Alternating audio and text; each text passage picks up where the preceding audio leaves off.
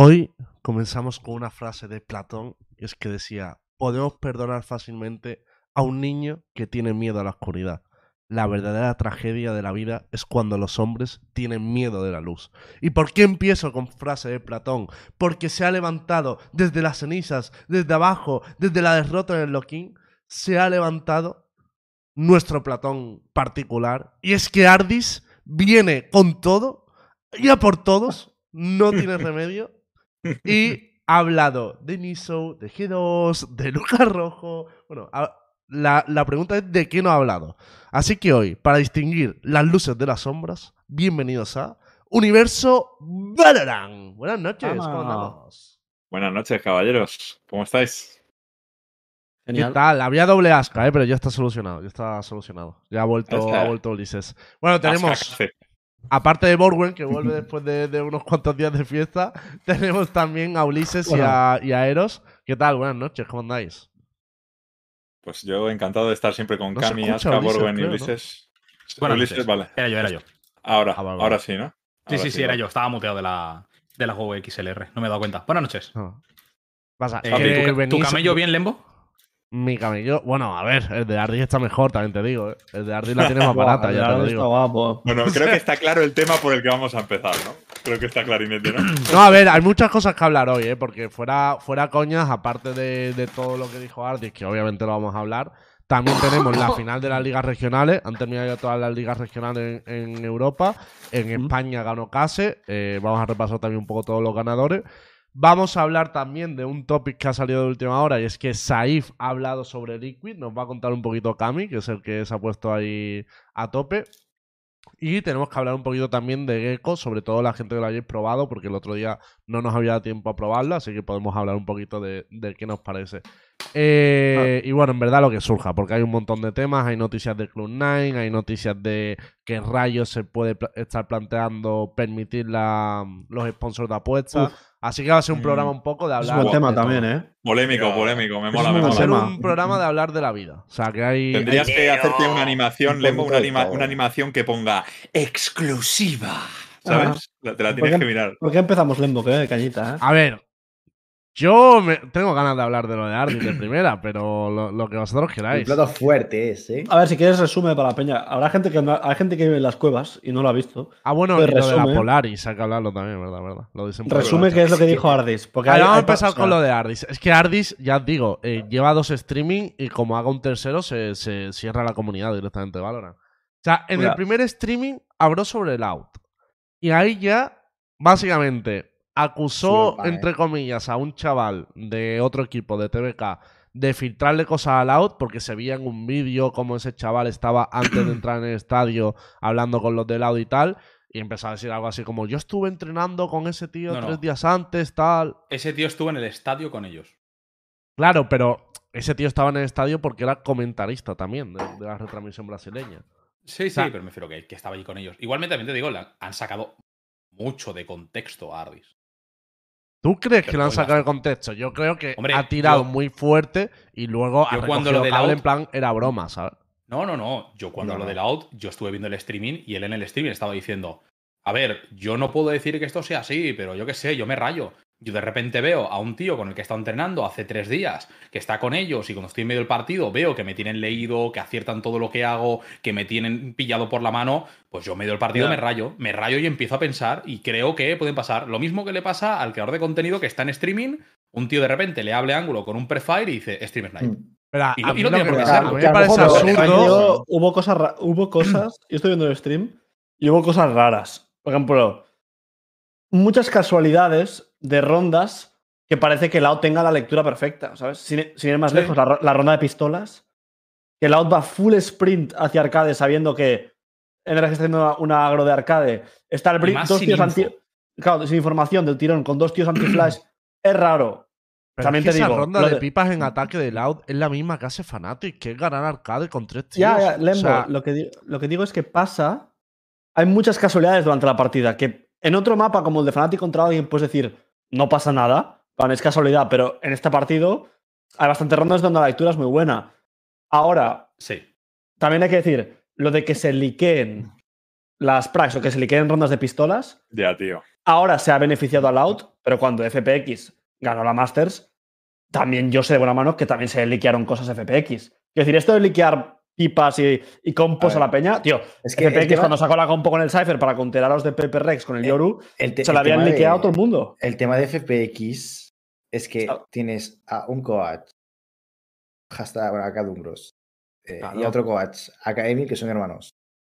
Yo, evidentemente, no tiene por qué pasar nada. ¿Cómo? Pero, pero bueno, yo qué sé. A mí me daría palo, a mí me daría palo entrar contra un equipo sabiendo que es hermano de, ¿sabes? De otro. Que Yo, lo que estrecha. digo, porque yo tampoco voy a ir aquí de no, el mundo es perfecto, aquí nadie liquea nada o tal. Todos sabemos que, sobre todo esas cosas concretas, rondas de pipa y tal, se acaban difundiendo siempre. Pero el rollo, el rollo está en que acusa a un chaval, que es el de TVK y tal, porque sale en la cámara Eso y está yo digo, tío, si Mm, ese chaval, si ese chaval quisiera liquear algo de las prac, abre un Discord, pasa a un bot o, o hace lo que quiera, pero no se va a poner en mitad de una cámara a, a, a decirse de palabra. O sea, Ya. y No, pero, a mí eso pero es lo que me parece ver, que está la como cuestión es esa. difundiendo, Pero ¿sabes? no, no, no, no, que- Pero o sea, no, no estoy él no que te está diciendo que se lo diga ahí. Él lo que está diciendo es que a él personalmente y a algunos de sus compañeros Claro. le rayó ver que de repente una persona con la que habían estado entrenando hacía dos días estaba teniendo una conversación con ellos. No porque en Sí, ese momento se lo diga, sino porque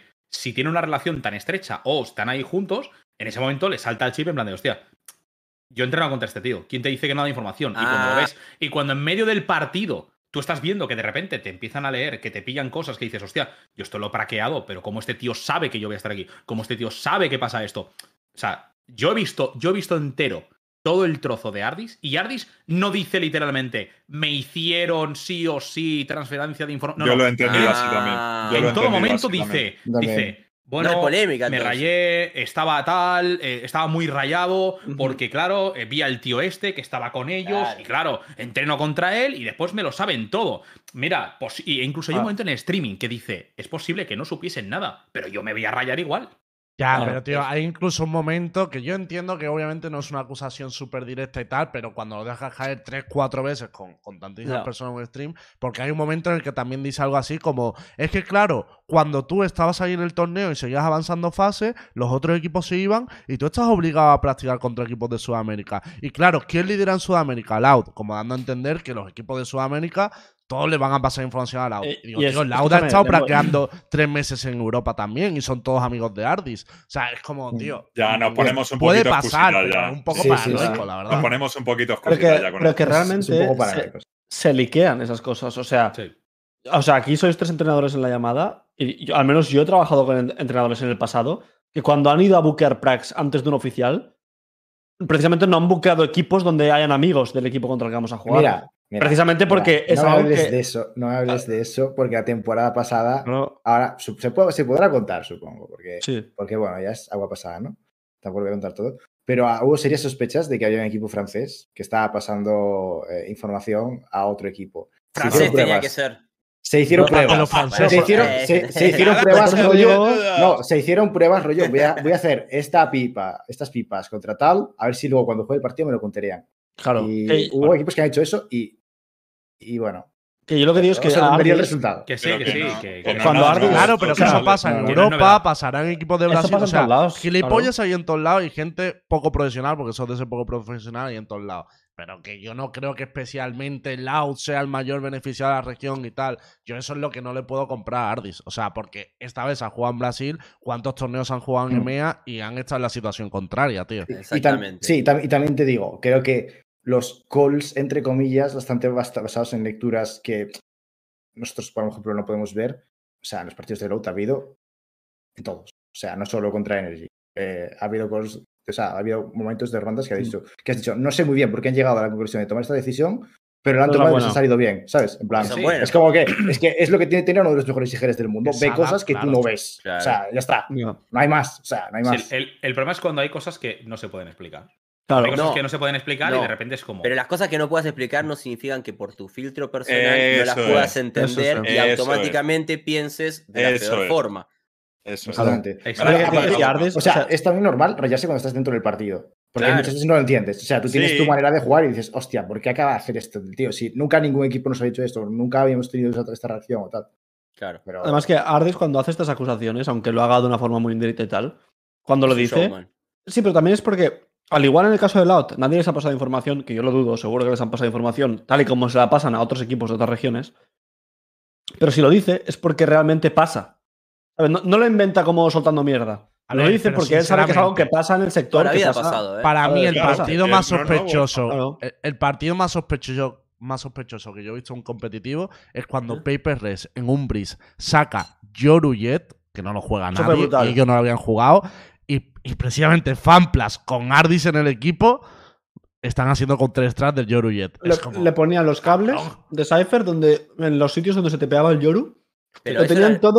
Pero eso al comienzo de las rondas, las primeras rondas no era así. Las primeras rondas ponía los cables adelante y luego, como fue convenientemente pasando la ronda, sí los colocaban en el fondo. No sean Ya, pero, malos, ¿eh? pero Paper Rex, No, escúchame. el cable, ¿eh? el cable de A B ver. lo- en la primera, la segunda, Ah. o sea, desde la primera ronda en B, ponen un cable que es el anti-jet de arriba y el segundo cable se lo ponen en la esquina de atrás, que eso solo lo usas contra el Yoru. eso, ¿eh? Yo me acuerdo de otra cosa. Es que me acuerdo que fue muy evidente. Pero Que da igual, o sea, quiero decir, indiferentemente. Que, que Pero lo que, que, se es- filtra, que se No, filtra, está claro. yo no- Eso no, no es claro, eso novedad. está claro. No, No perdón, ninguna es novedad, lo que lo pasó. Lo que pasó con ese partido, o sea, lo heavy, es que eh, Nav- o sea, en ese momento FPX dejó el mapa abierto para que se lo piquearan y FPX vino con una compo nueva. O sea, o sea, quiero decir, sabían que iban a jugar contra esa compo, prepararon lo suyo, dejaron el mapa abierto y lo jugaron, porque se lo habían liqueado y se lo habían preparado. ¿Entiendes? bueno, o sea, pero, pero, pero lo que estás queriendo decir, estás acusa- acusando formalmente a FPX Sí. de haberse valido de información A ver. ilegal, si se quiere, o amoral, ¿no? Es de, de eso tal. es. Y No se puede acusar. eso. No- no se puede acusar, ¿A Suigetsu no va a pero- jugar con Cypher? Que justamente es una contra de lo que tiene. a ver, no Pero se puede acusar, pero es raro. Eso es la verdad, es es raro. raro. Casualidades. Es raro. El tema es todo esto y qué, chavales. ¿Y qué? Claro. Para ¿Y mí qué? no hay Claro, polémica. para No, mí, sí, da igual. hablar de esto después de un torneo tiene un nombre que no voy a decir yo, pero es como, tío, sinceramente.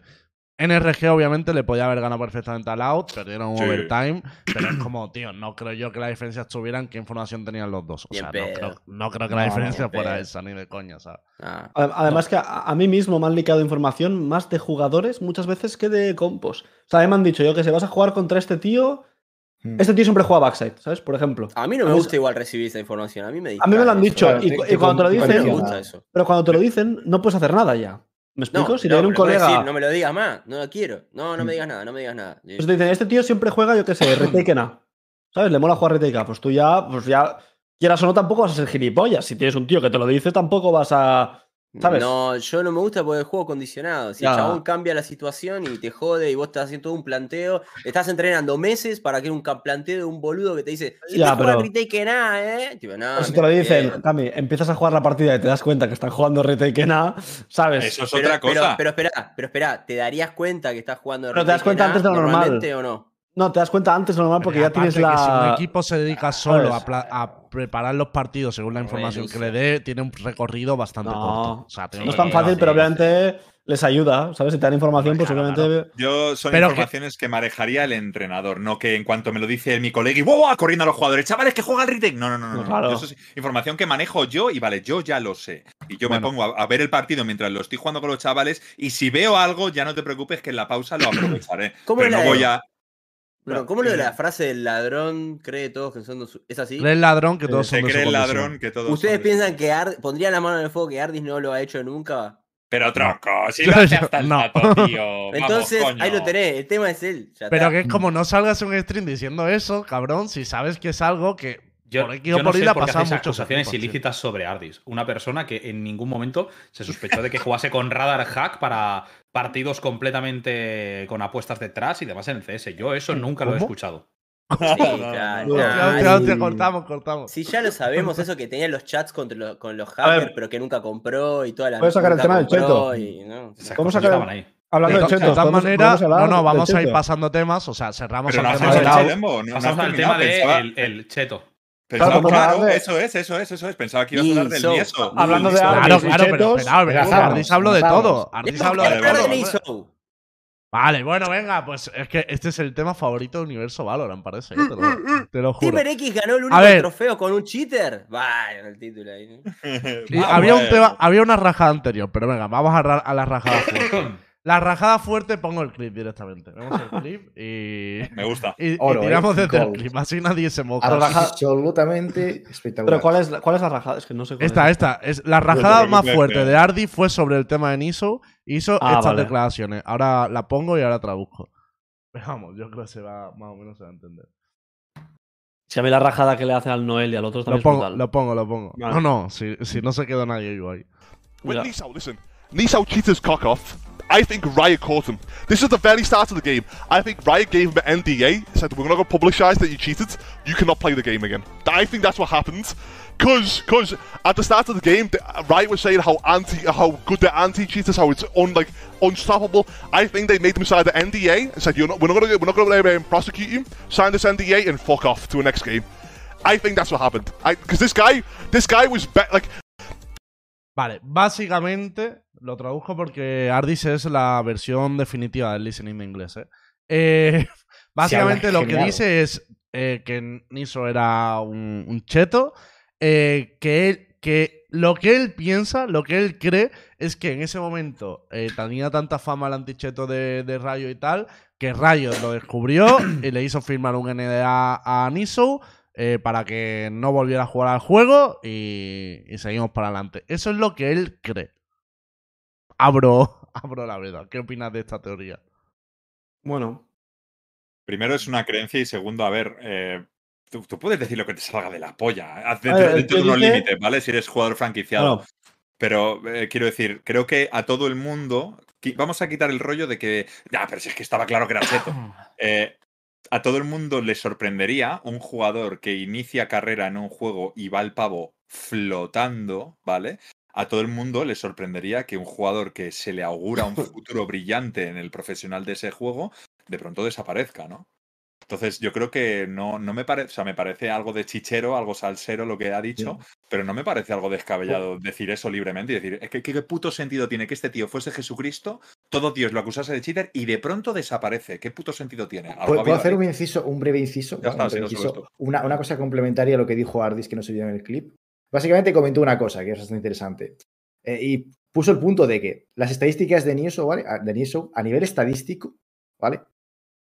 Sus estadísticas totales, todas las que tuvo en toda su carrera en Valorant, eran muy superiores a las que ha tenido Leo, por ejemplo, en este último evento, que ha sido evento de MVP. Evidentemente, Niso se ha, enfrentado a equipos en general peores que se ha enfrentado a Neo. Pero las estadísticas eran también muy superiores. O sea, eran estadísticas, vamos, de locura. 2.40 CS con, con Soba, con casi 2 de KD. Es decir, eran cosas que dices tú, a ver, eh, estás muy por encima, muy por encima del resto de jugadores. O sea, no es que estés algo por encima, es que estás muy por encima del resto de jugadores. Y creo que eso también es algo a, a destacar.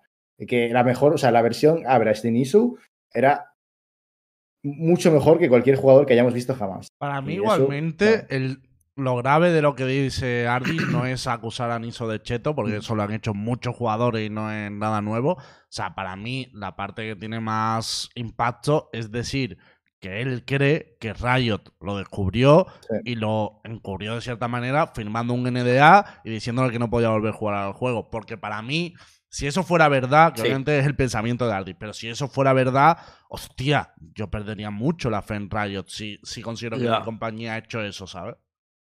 A ver, yo en esa época, justo estaba en Heretics, de hecho. Y yo siempre he pensado que Niso iba cargado, ¿sabes? Pero lo que me echa para atrás es que yo siempre cuando estaba en Heretics sí que hablaba bastante con, con Lowell y con Arnau bastantes veces. Y sí que estaban rayados más de una vez porque el chaval Niso este tenía muchos problemas personales.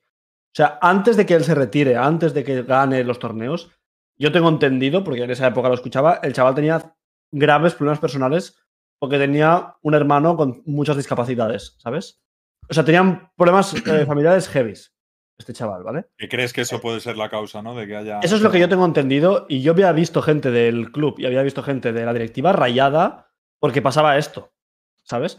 Entonces, si todo esto es una pantomima para que Riot quedara bien, me parece una locura, porque ya no solo entraríamos en un contrato de confidencialidad, sino que gente de clubes y todo estaría mintiendo o fingiendo, qué sé. O sea, Pero es que esto no tiene por qué saber el club, Orwell.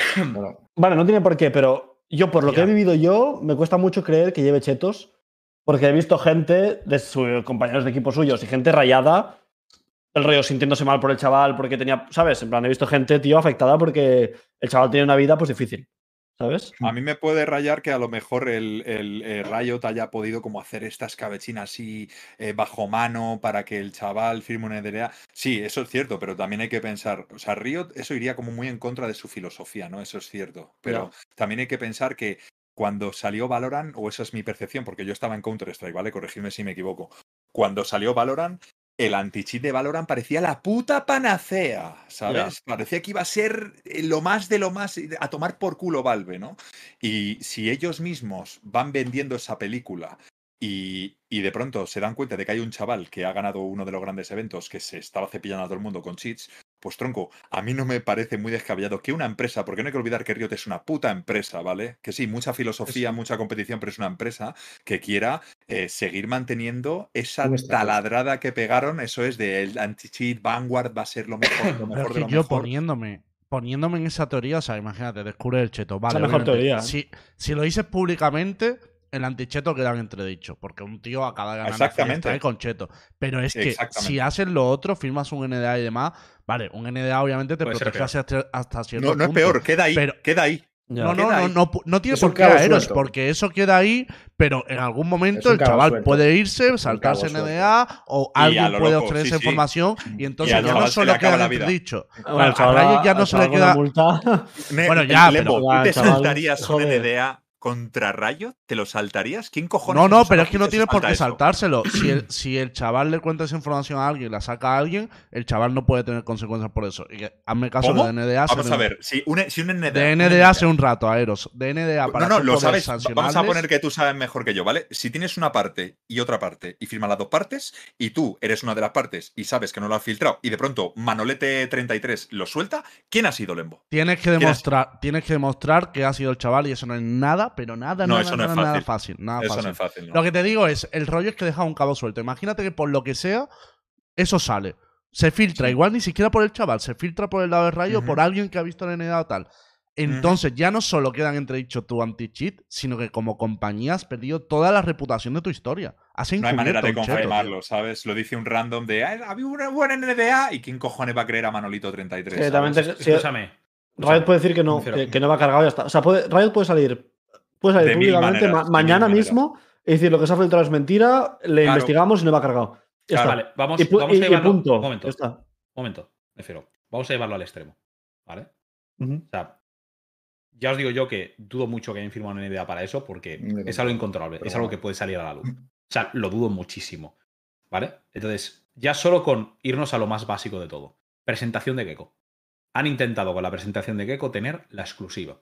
Las Sí. únicas personas que tenían la información eran trabajadores de Riot y los pocos creadores de contenido que desplazaron hasta Los Ángeles para que probasen el muñeco. Y Pero aún así, NDA, ¿no? y aún así, con NDA todo el mundo, aún así, la exclusiva no la tuvo Riot. Por Bueno, algún pues, sitio bueno, se filtró. Hubo competidores que tuvieron que, enterar- que enterarse de esto porque les movían la fecha de los partidos por la presentación de la gente. Entonces, eh, y ahí no ¿Cómo? hicieron firmar NDAs a nadie. Bueno, Entonces- pero una cosa es que sepas que va a haber una presentación. Y otra cosa gente, es ¿eh? que. Y De otra cosa es que. ¿eh, Uli? y otra- sí, gente, ¿eh? Pero otra cosa, otra cosa es que, te- que tú puedas publicar el vídeo antes, la imagen Ya, antes, ya, de lo que lo ha hecho Riot. Ya, si eso todo eso sí llega a la luz, es porque ha habido alguien que lo ha liqueado. Alguien Sí. de Riot, algún creador de contenido, De dentro, alguien lo ha liqueado. Y habían llevado a gente muy específica y muy controlado. Muy controlado. Y obviamente se ha filtrado. Entonces, ¿te crees que si hubiese un NDA con un cheater a día de hoy no se hubiese filtrado ya? Estoy seguro 100% que si eso hubiese sucedido, ya hubiese habido alguna Es que filtración ¿sabes, más ¿sabes allá. qué pienso, Uli? ¿Sabes Mm. qué pienso? Eh, Y esto soy un poco ignorante, pero tiene todo el puto sentido del mundo porque pasa con mil cosas, pasa con películas de Hollywood, ¿vale? Al final, todo lo que está digitalizado, chavales, es hackeable. Todo. O sea, como tengas algo en tu puto ordenador y estés conectado a internet, cualquiera te lo puede quitar, aunque tengas el anti-cheat de 300 pavos al mes. Te lo pueden quitar, te lo pueden filtrar. Sin embargo, yo pienso, un NDA presencial en papel a la antigua, eso no se puede filtrar si no lo filtra este de aquí. ¿Sabes? Yo pienso que es más fácil filtrar un agente que te metes en cualquier base de datos, te metes en cualquier lado, que al final la- las fotos, el personaje, los nombres, la descripción, los grafitis, tal, todo eso está digitalizado, son archivos, ¿sabes? Y eso Sí. es mucho más Anyway. manejable, ¿sabes? Dime. En- dime. Anyway, Yo creo que simplemente esto es la paja mental de Ardis que ha dicho, mira, yo creo que ha Sí. pasado esto. Ya está, me refiero. Puede Estamos aquí ser, creando puede- una película sí, de la paja que mental sí. que se ha hecho un tío. Yo no le que puedo es muy, es muy eso, posible tío. que sea mucho más sencillo que eso. El chaval estaba 24-7 diciéndole a sus compañeros, a su CEO y a la gente que estaba alrededor que tenía una persona en su familia que tenía muchos problemas y cada dos por tres tenía problemas para todo. Para entrenar, para jugar, para cada dos por tres había problemas. Yo, y esto lo sabe, y esto lo sabe Cami, porque Cami en esa etapa estaba conmigo en la LVP, y yo siempre decía, le decía cuando, cuando había un parche, alguna vez le pillé y le dije, esta semana le toca a Niso jugar mal. Y, y como Niso jugase mal, estaba todo el día yo ahí en plan de, oh, vaya, Niso no está rindiendo tan bien. O sea, y, y a lo mejor Yo simplemente digo, la paja os digo mental una mía. cosa de este tema. Que igualmente estamos dando vueltas ya hace mucho tiempo, pero las sospechas sobre Niso las tenía todo el mundo. Y esto Sí. incluye a compañeros suyos y a gente que le quería fichar. Entonces yo digo que mucho antes de que reventara en Fear Strike y tal, o sea, os estoy diciendo casi tres meses antes, Es un verdad. equipo, un compañero suyo, pidió a Riot, oye, mira, yo antes de jugar con esta persona necesito, necesito algo. Y lo pidieron varios, varios equipos y tal. Riot estuvo monitorizando a Niso tres meses. ¿Qué quiero decir con esto? No que no llevase nada, sino que si Riot hubiese encontrado algo, no lo va a encontrar después de la final del Free Strike. Lo hubiera encontrado mucho antes. antes. Entonces, como no le hubiera dejado llegar hasta donde llegó. Yo lo Mm. que creo, en todo caso, si llevaba algo, es que no lo encontraron. En, Bueno, en- y, en y ese ya, de, y ya, de hecho, de hecho, o sea, después de la First Strike, Nisu siguió jugando. O sea, durante esa primera final de Masters, y de- durante, bueno, durante esa primera Masters, que estuvo jugando eh, Rubino, y esto, sobre, algo sobre lo que se hizo muchísimos memes, el, el Six Man Roster de Heretics, eh, que estuvo jugando también Nisu, y jugaba también de locos. O sea, y ya fue después Sí, de la. First Strike. O sea, es como que es raro, un momento, es raro que con. O sea, la parte más rara de esto es que yo entiendo que tengas problemas personales. O sea, por eso es como una. Es como un cúmulo de medias verdades y de cosas que cuestan de creer. Porque si tú tienes una persona en tu familia con muchos problemas personales, pero a la vez puede ser el mejor jugador del mundo, es que literalmente puedes ganar tanto dinero para dar los mejores cuidados, tratamiento. O sea, Sí. es como un poco. O sea, es Igualmente. como. ¿Qué me creo? ¿Sabes? Porque hay como muchas cosas que dices. Al igual el chaval ha tomado más, Mm. malas decisiones. Que el también te digo, te digo una cosa, por lo que comentó, porque esto también lo comentó en su día Tanis, ¿vale? Y Tanis lo que dijo es que en su trabajo actual, bueno, esto estoy hablando hace un año o hace un año y, y algo, o no sé, no, no recuerdo hace cuánto tiempo, pero salió el tema de Nisu por Twitter y Tanis comentó que Nisu ahora estaba trabajando en un trabajo que le daba más dinero. Es decir, en aquel momento un roster tier 1 de, de Valorant cobraba a lo mejor 5K. No me parece exagerado que en un país como Alemania puedas tener algún trabajo que te aporte más de 5K. O sea, no creo que sea Eh, complicado. Ah, entre comillas. 5K es una banda, ¿eh? Escúchame, Aska, Hombre, es muy raro. 19 años. Mucho dinero. Mu- 19 Un chaval de años. 19 Tan años que juega los juegos sin estudios. 19 años rarísimo, se- amigo. se, pla- Y- se y sacar un curro. joven puede ser. Y también te digo. Decía si que era tatuador. Mira, ¿no? sí. Algo así. sí, Todo lo que tú quieras. Pero yo te digo que si tienes a un jugador así, ya te digo yo que yo soy Heretics y si le tengo que pagar 10k, les pago 10k. Puede Si el tío está estrigo limpio, yo le pago 10k. ¿Sabes, sabes lo que hago antes? es el mejor jugador del mundo. ¿Sabes lo que Eso, hago eso, sí. antes? Lo No, traigo a las oficinas y lo pruebo Correcto. en vivo, amigo. Es tan fácil como Pero es, eso. que, pero es que Pero nunca vamos a vino ver. a las oficinas El la anticheto de. Heretic, Cami detrás de la pantalla. En plan, a ver, a ver Sí. ese. A ver, si la duda- bootcamp, a ¿Me estás jodiendo. Lembo? Y el chaval, No, no. lo Si peor que tiene. Lembo, ¿no va a venir el counter? ¿No sabés que hay un Pero- montón de jugadores profesionales del counter que lo han llevado a Faceit Sí, a, la, a las Vamos. oficinas para mirarlo? A- a No, no, no, sí, ¿no? sí, A que te lo compro, sobre todo antes de pagarle una pasta. O sea, antes de pagarle una pasta claro. lo pruebas. Pero- porque pero no Heretics olvidemos se, que se jode Riot. Heretics también. Heretics, el único trofeo que lo ganó, lo ganó con un cheto en, en teoría. Nos va a quedar bien si en algún momento se descubre que es Sí, un cheto. Claro. No Para nada. Mm. Y, y vas a. Vas a, eh, Ah, Heretics desconfiar fue uno de los que- de- de los compañeros, vas a confiar de todos. Heretic fue uno de los que pidió a Riot, oye, tal, y Riot en todo momento dijo que no había encontrado nada. O sea, que quiero decir, Mm. que cumplió su parte. A mí, tiene que a ser mí en me vivo, parece, a, a mí me parece igualmente que, por, vale, puedes pedir que sea en vivo, pero evidentemente eso es lo que te da 100% Estamos de, de probabilidades, o sea, ¿no? no era, no era la misma Creo que- situación que ahora. Que- creo, creo que si lo estás monitorizando durante 3-4 meses, es muy complicado que no lo hayan cogido. O sea, es muy complicado que si les Es haya pasado durante difícil. 3-4 meses, que no, la- no- en algún momento no lo hayan pillado. O el sea, chaval es que era el mejor programador de Euro- era el mejor programador de Europa, eso seguro. Si llevaba chetos, Sí. era el mejor programador. O sea, mejor. Hay dos teorías. O es seguro. uno de los jugadores más talentosos que ha pasado por este juego, o es uno de los hackers más talentosos que ha pasado Claro. por este juego. Una de las Sí, sí, dos. una de dos, Una de seguro. dos. O sea, el tío era muy bueno en lo que hacía, hiciese lo que hiciese. Claro. eh, Exacto. hiciese Bueno, chetos pagar, o- Bueno. cheto no tiene que ser muy bueno, ¿no? No, pero es que eso no, Bueno. eso no lo consigues pagando. O sea, tú compras un cheto normal y te eh. monita. Aeros, Sí, un eh. cheto normal Sí, que tú yo no pagues sé, y te monitoriza rayos durante tres la- meses es con que diferentes te parches. Pero hay chetos que valen mucho dinero. Hay gente- Lembo. no tienes que pensar, por, ejemplo, por, por- por lo menos en CSGO, que hay gente que vive de eso. que en Fortnite ¿vale? ha pasado. eh, Hay gente Borwen, que- tú Dime, que trabajas en ha pasado, Borwen. ¿cuántos hermanos tenía Nisou? ¿Esa información la tienes? Creo que dos, ¿no? Porque a mí, a mí la información que me llegó, y eso fue en la primera etapa en la que era Cheto, a mí la información que me llegó es que el hermano mayor de Nisou era uno de los mayores programadores de Alemania de Chetos Ni idea. para múltiples juegos. A No lo sé, información me pero llegó en su momento, no sé cuán verídica es. puede ser. Yo no Pero- conozco a su hermano. Puede ser, pero, técnicamente, tiene dos lo si, es- si es ¿eh? el caso. Yo digo bueno, que la leyenda también se fue multiplicando, porque también Claro. dijeron, ha sido cheto en mil juegos. Y el chaval que se haya- que, sa- que demostraran, solo sacaron un ban en Battalion y era un ban manual. O sea, que no saltó en ningún momento ningún, ningún Ya. anticheto mecanismo. Mm. Le banearon sé. porque no paraban de flamearle en los foros sobre que era cheto. Yo, yo creo No que sé, yo qué si sé. era Cheto, o sea, si era Cheto tenía que ser eh, Juan Palomo. En plan, yo me lo viso y yo me lo como. Porque no me creo que haya sido la única persona que haya tenido acceso a comprar ese Cheto. Porque si no, habríamos tenido más problemas o más Es que en. Fortnite, Esto no Borgen, por funciona ejemplo, así. ¿qué pasó? En Fortnite En había Fortnite uno chetos y ¿qué heavies. pasó? Y lo compraba todo Eh, Dios. O sea, todo no, Dios no, pero no, no, había no. varios. No, no, no, no. En Fortnite ha pasado que han habido chetos buenos, incluso ganando, no ganando, pero ganando pasta en torneos grandes. Y lo que hacían era los programadores tenían una red súper cerrada de que solo, o sea, el programador, o sea, estos jugadores iban a- contactaban con esta persona para comprarle los chetos, pero este programador no se los vendía a todo el mundo. Claro. Porque, claro, tampoco quiere que le investiguen. ¿Sabes? El tío elegía bien a quien se lo vendía. Y era cuotas. Cobraba por mes, tal y como. Claro, Tú no compras el Sí, sí, cheto claro. y te, y Y te compras no es. Tú pagas 3.000 pavos al mes o más, ¿eh? Te estoy hablando de más. Tú pagas 4.000 euros al mes y, y vas cargado. Y el tío, hay update, el tío te lo pasa instant. Tú vas- O sea, el tío trabaja para ti, ¿sabes? Pero tú le estás pagando cuota. Estos ¿Te puedo- te puedo jugadores una no, es- pregunta? no espían Previo- nunca. Hasta no espían esto, nunca. a- antes de que Niso llegara a Valorant, ¿alguien pensaba que Niso podría ser el mejor jugador del mundo en Valorant? Nadie. Voy a por agua.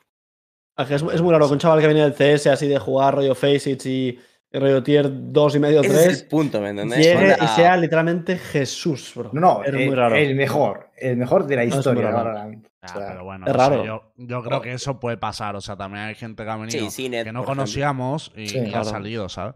Eh, de todas maneras, por no darle más vuelta al tema Niso, que lo hemos hablado ya mil veces sí, y tal. Vamos a terminar con las declaraciones de Ardis. Es que Ardis repartió para todos, o sea, no, no acababa aquí. Eh, habló también, aunque esto creo que es menos polémico como tal, que es básicamente que de la etapa de G2, que cuando perdieron el primer partido, que de hecho lo pierden contra Niso, por eso empieza a hablar de Niso y tal, eh, desde el, el propio G2 plantean cambios, o sea, desde el club.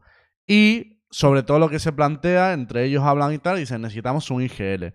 Una de las cosas que dijo bastante curiosa es que dentro de eso, eh, desde el club, se supone que Ocelote propone a SIG como IGL porque SIG se ofrece de IGL y cuando SIG ya ha firmado por Heretic, llega al roster y dice, no, no, Por G2. yo no voy, por- perdón, por G2, cuando SIG ya ha firmado por G2, llega al roster y le dice, no, no, yo quiero jugar Race y yo no voy a gilear.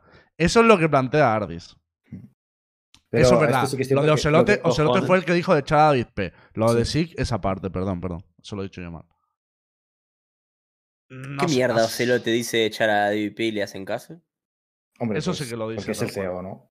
Alguna razón Pero había. no es el inversor, o sea, es pero- el máximo exponente, pero no, sé qué más sabe de Valorant. ¿Qué mierda está hacia ahí? Pero digo, por alguna razón hubo. A ver, o- Ocelote cosa, siempre ha sido una Algo. persona, siempre ha sido una persona que ha Sí. metido mucha mano en todos sus equipos. En todo. Bueno, Es, es decir, para bien y para mal. Para bien y para mal. No, siempre, ha tomado. A ver, no siempre ha tomado las mejores decisiones, pero la, en Valorant, a ver, en Valorant no le salido tan bien, ¿no? Pero Que en el G2 resto se mueva así me parece feo, ¿eh? ha, salido, Igualmente. ha salido bien. Visto dónde está ahora mismo Ocelote, yo con que no saliera a mitad de un estadio con una pistola en la mano, como el presidente ese griego, creo que ya es un mérito. O sea, Ah, sí. creo que poco ha hecho Ocelote. A ver, yo soy muy- Sí. A ver, yo, yo creo que cuando estás en un club tan grande como G2, o cualquier club grande, tío, si te echan de un equipo, aunque te eche el CEO, razones hay de sobras. O sea, tú si eres un buen, tú si eres bueno jugando, buena actitud, buen chaval, buen trabajador, buen compañero, si haces todo bien, ya te digo yo que no te echa nadie. Ya, pero es el unicornio, boludo. Ya te digo yo que no te echa nadie. Claro, claro. Es que el hay- hay- unicornio, hay, hay que ¿Qué pensar es eso? ¿vale? Hasta un jugador bueno, sano, buen compañero, amigable, bla, bla, bla, puede tener tres partidos seguidos malos, ¿vale? Sí. Y en Ya. G2 tienes tres partidos seguidos malos y te vas a la puta calle. Habían perdido ¿Sabes? uno, ¿eh? Perdieron contra el. Fíjate, uno, el único que habían perdido. Eh, O sea, o sea, fue el único juegan partido. como el culo, gente. ¿No se acuerdan Sí, que juegan como no. el No culo? no juegan Juegan mal, como la mierda. O sea, Cami, todos horribles, que lo que yo no entiendo, Sí, o sea, horribles. Yo puedo entender que llega Ocelote y que hacen falta cambio, pero lo que yo no puedo entender es que tú necesites un IGL y te vayas a buscar a Sig, que en ese momento era una persona que venía del Fortnite y que Y no tenía experiencia Ocelote. shooter Sí, competitivo. Además. Y además que no- sea Ocelote que decida, no, el IGL es ese. ¿Qué, qué es eso? Pero no, eso, eso, no, eso yo no no decía sé si ¿eh? decidió Eso no- él. Eso no, creo que lo decidiera él, pero que es como... Lo que dijo Ardi, ¿no? No, no, no, no, no. No, no, Ardis dijo que Ocelote dijo que había que echar a IP y propusieron a Sig como, como solución. Sig vino, estuvo geleando un par de prac y, lu- y luego cuando ya había fichado dijo, oye, que Sí, yo no sí. geleo. Eso fue... lo Aparte, que- es muy, es muy gracioso como lo dijo Ardis, porque dijo, en plan, el tío llegó en plan de sí, yo lo puedo hacer todo, yo lo puedo hacer todo. Y luego, bueno, yo solo Y una polla, ¿eh? Y luego, polla. chavales, ya he Bueno. firmado. Bueno, bueno. al final de la historia, Sig vuelve a ser IGL ahora, ¿eh? Cuidado, Y ¿eh? además, Cuidado en el medio de arco. la, en el medio de la historia fue campeón mundial. Sí. Ya. O sea, Pero bueno, eh, bueno, saliendo de G2, y creo que ya no era IGL porque ya era Bonecode. no, no, no. Ver, Ah, el- igualmente el tío- eso tampoco da para mucho Bueno, más, ¿no? O sea, era como... Ahora sí, IGL. no- Ahora mucho más. A mí Ahora, sí, ya... sí, ahora, ahora vuelve a ser IGL, a ver cómo va, ¿no? La cosa. No, no creo que vaya muy bien. No hablemos de que- Timeretti una vez, por favor. Perdón, sí, sí. Una vez. No, no, pues hay que hablar un poquito de Leti, lo siento, Cami, No. pero porque la ¿Qué última pasó parte, ahora? la última parte de Ardis, que ya terminamos con el tema Ardis, Hostia, sí. es que, La es que buena, ¿eh? esto no es culpa mía. Literalmente se puso a buscar gente en el, en el buscador y a atizarle a esa gente. Y entre ellos, el que más pilló, sin ninguna duda, Arnau. fue, fue Noel. No- Noel y Ah, Jonta. ah, el Noel y O sea, dos. de no- Jonta. habló de Pillaron Jonta, de Noel, de de- lo lindo. pero de Noel directamente dijo, eh, Isa Scammer, eh, si, si Noel puede tener un trabajo en eSport, cualquiera de vosotros podéis. O sea, yo no sé qué le pasó a Ardis con Noel, pero pilló de lo lindo, la verdad. Qué barbaridad, ¿eh? No, no, Hostias. loco. Son, decla- son declaraciones fuertes, eh, sin duda. Pero para, él está hablando de la etapa donde fue con. ¿Cómo se llama el otro? El Patipán. Patitec. Eh, Patitec. Patitec, Patitec. Patitec. Cuando fueron a. Team Heretics y los pusieron de los mismos roles de mierda que estaban en G2 y todos Sí. decíamos, Ese momento. es esto? Sí, sea, sí, eso. Vale. Eso mismo, eso mismo. Vale, vale, vale.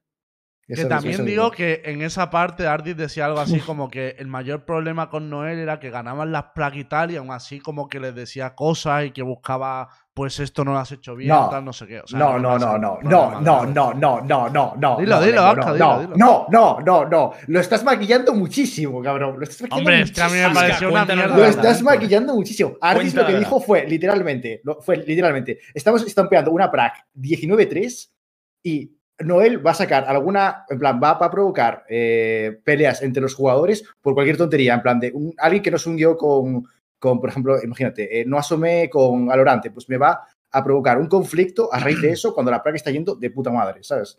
Es, es lo que él está criticando, no que Noel provocar- sacase rares. ¿Qué es provocar? ¿Pero no era coach el chabón? ¿Por qué? ¿Cómo es provocar? Pues provocar, no sé qué es provocar. O sea, él solo dijo que creaba conflictos entre los jugadores. Claro, pero, en pero un que iban bien, jugador. ¿sabes? Pero quiero- no, no, bueno, pero eso es. Eh, pará, pará, pará. Frenar un toque. Es un jugador diciéndole a un coach cómo tiene que hacer su trabajo. El No. trabajo del coach es mejorar el equipo. Si está ganando Sí. Te- 19-1, 19-2 y hay un error, lo tiene que marcar. Claro, O sea, es muy probable que haya error en un 19-3 porque ya vas Sí, volando. ya Ya vas la- volando, la- la claro, vas típica, full confianza, la vas full típica, confianza. La típica, sí, sí. Sí. Mira, Yo, yo un no, yo no digo, yo no Mira, digo. un yo entrenamiento, un entrenamiento, te digo, un entrenamiento, un Ascent, eh, ganamos 22-2. En la última jugada, jajajiji, 2v1 y tardaron Sí, y se 5 segundos en abrirte. En y lo comentas. y sí, viene lo como sí. y lo matan a las dos.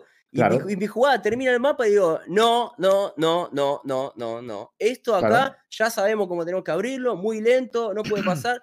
Por eso Pero digo que esa que no es para, la crítica. para mí el no problema de. Ardis, el problema de no Ardis no, tiene crítica. que ser- no será que le diga algo cuando va ganando. El problema debe ser que lo que le diga para él es una mierda. O sea, que está, que está Claro. diciendo algo que no tiene importancia, porque si no, no te cabreas. Puede ser, un cuando- fallo- El Ardis que No sé. iba con Ah, Soba se- rusheando por todos lados. Ya, pero quejado- rusheando por todos lados. pero Cami, se ha que- que quejado de manera específica. Ah, pero un momento que Noel en ese momento venía a entrenar a Call of Duty y llevaba cuatro meses en Valorant. Quiero decir, que a Ardis que le digas, no tienes que swingar con tu compañero, si eso es lo que te puede decir tu coach, es normal que Ardis diga, ese tío está cobrando para decirme que no swingue con mi compañero.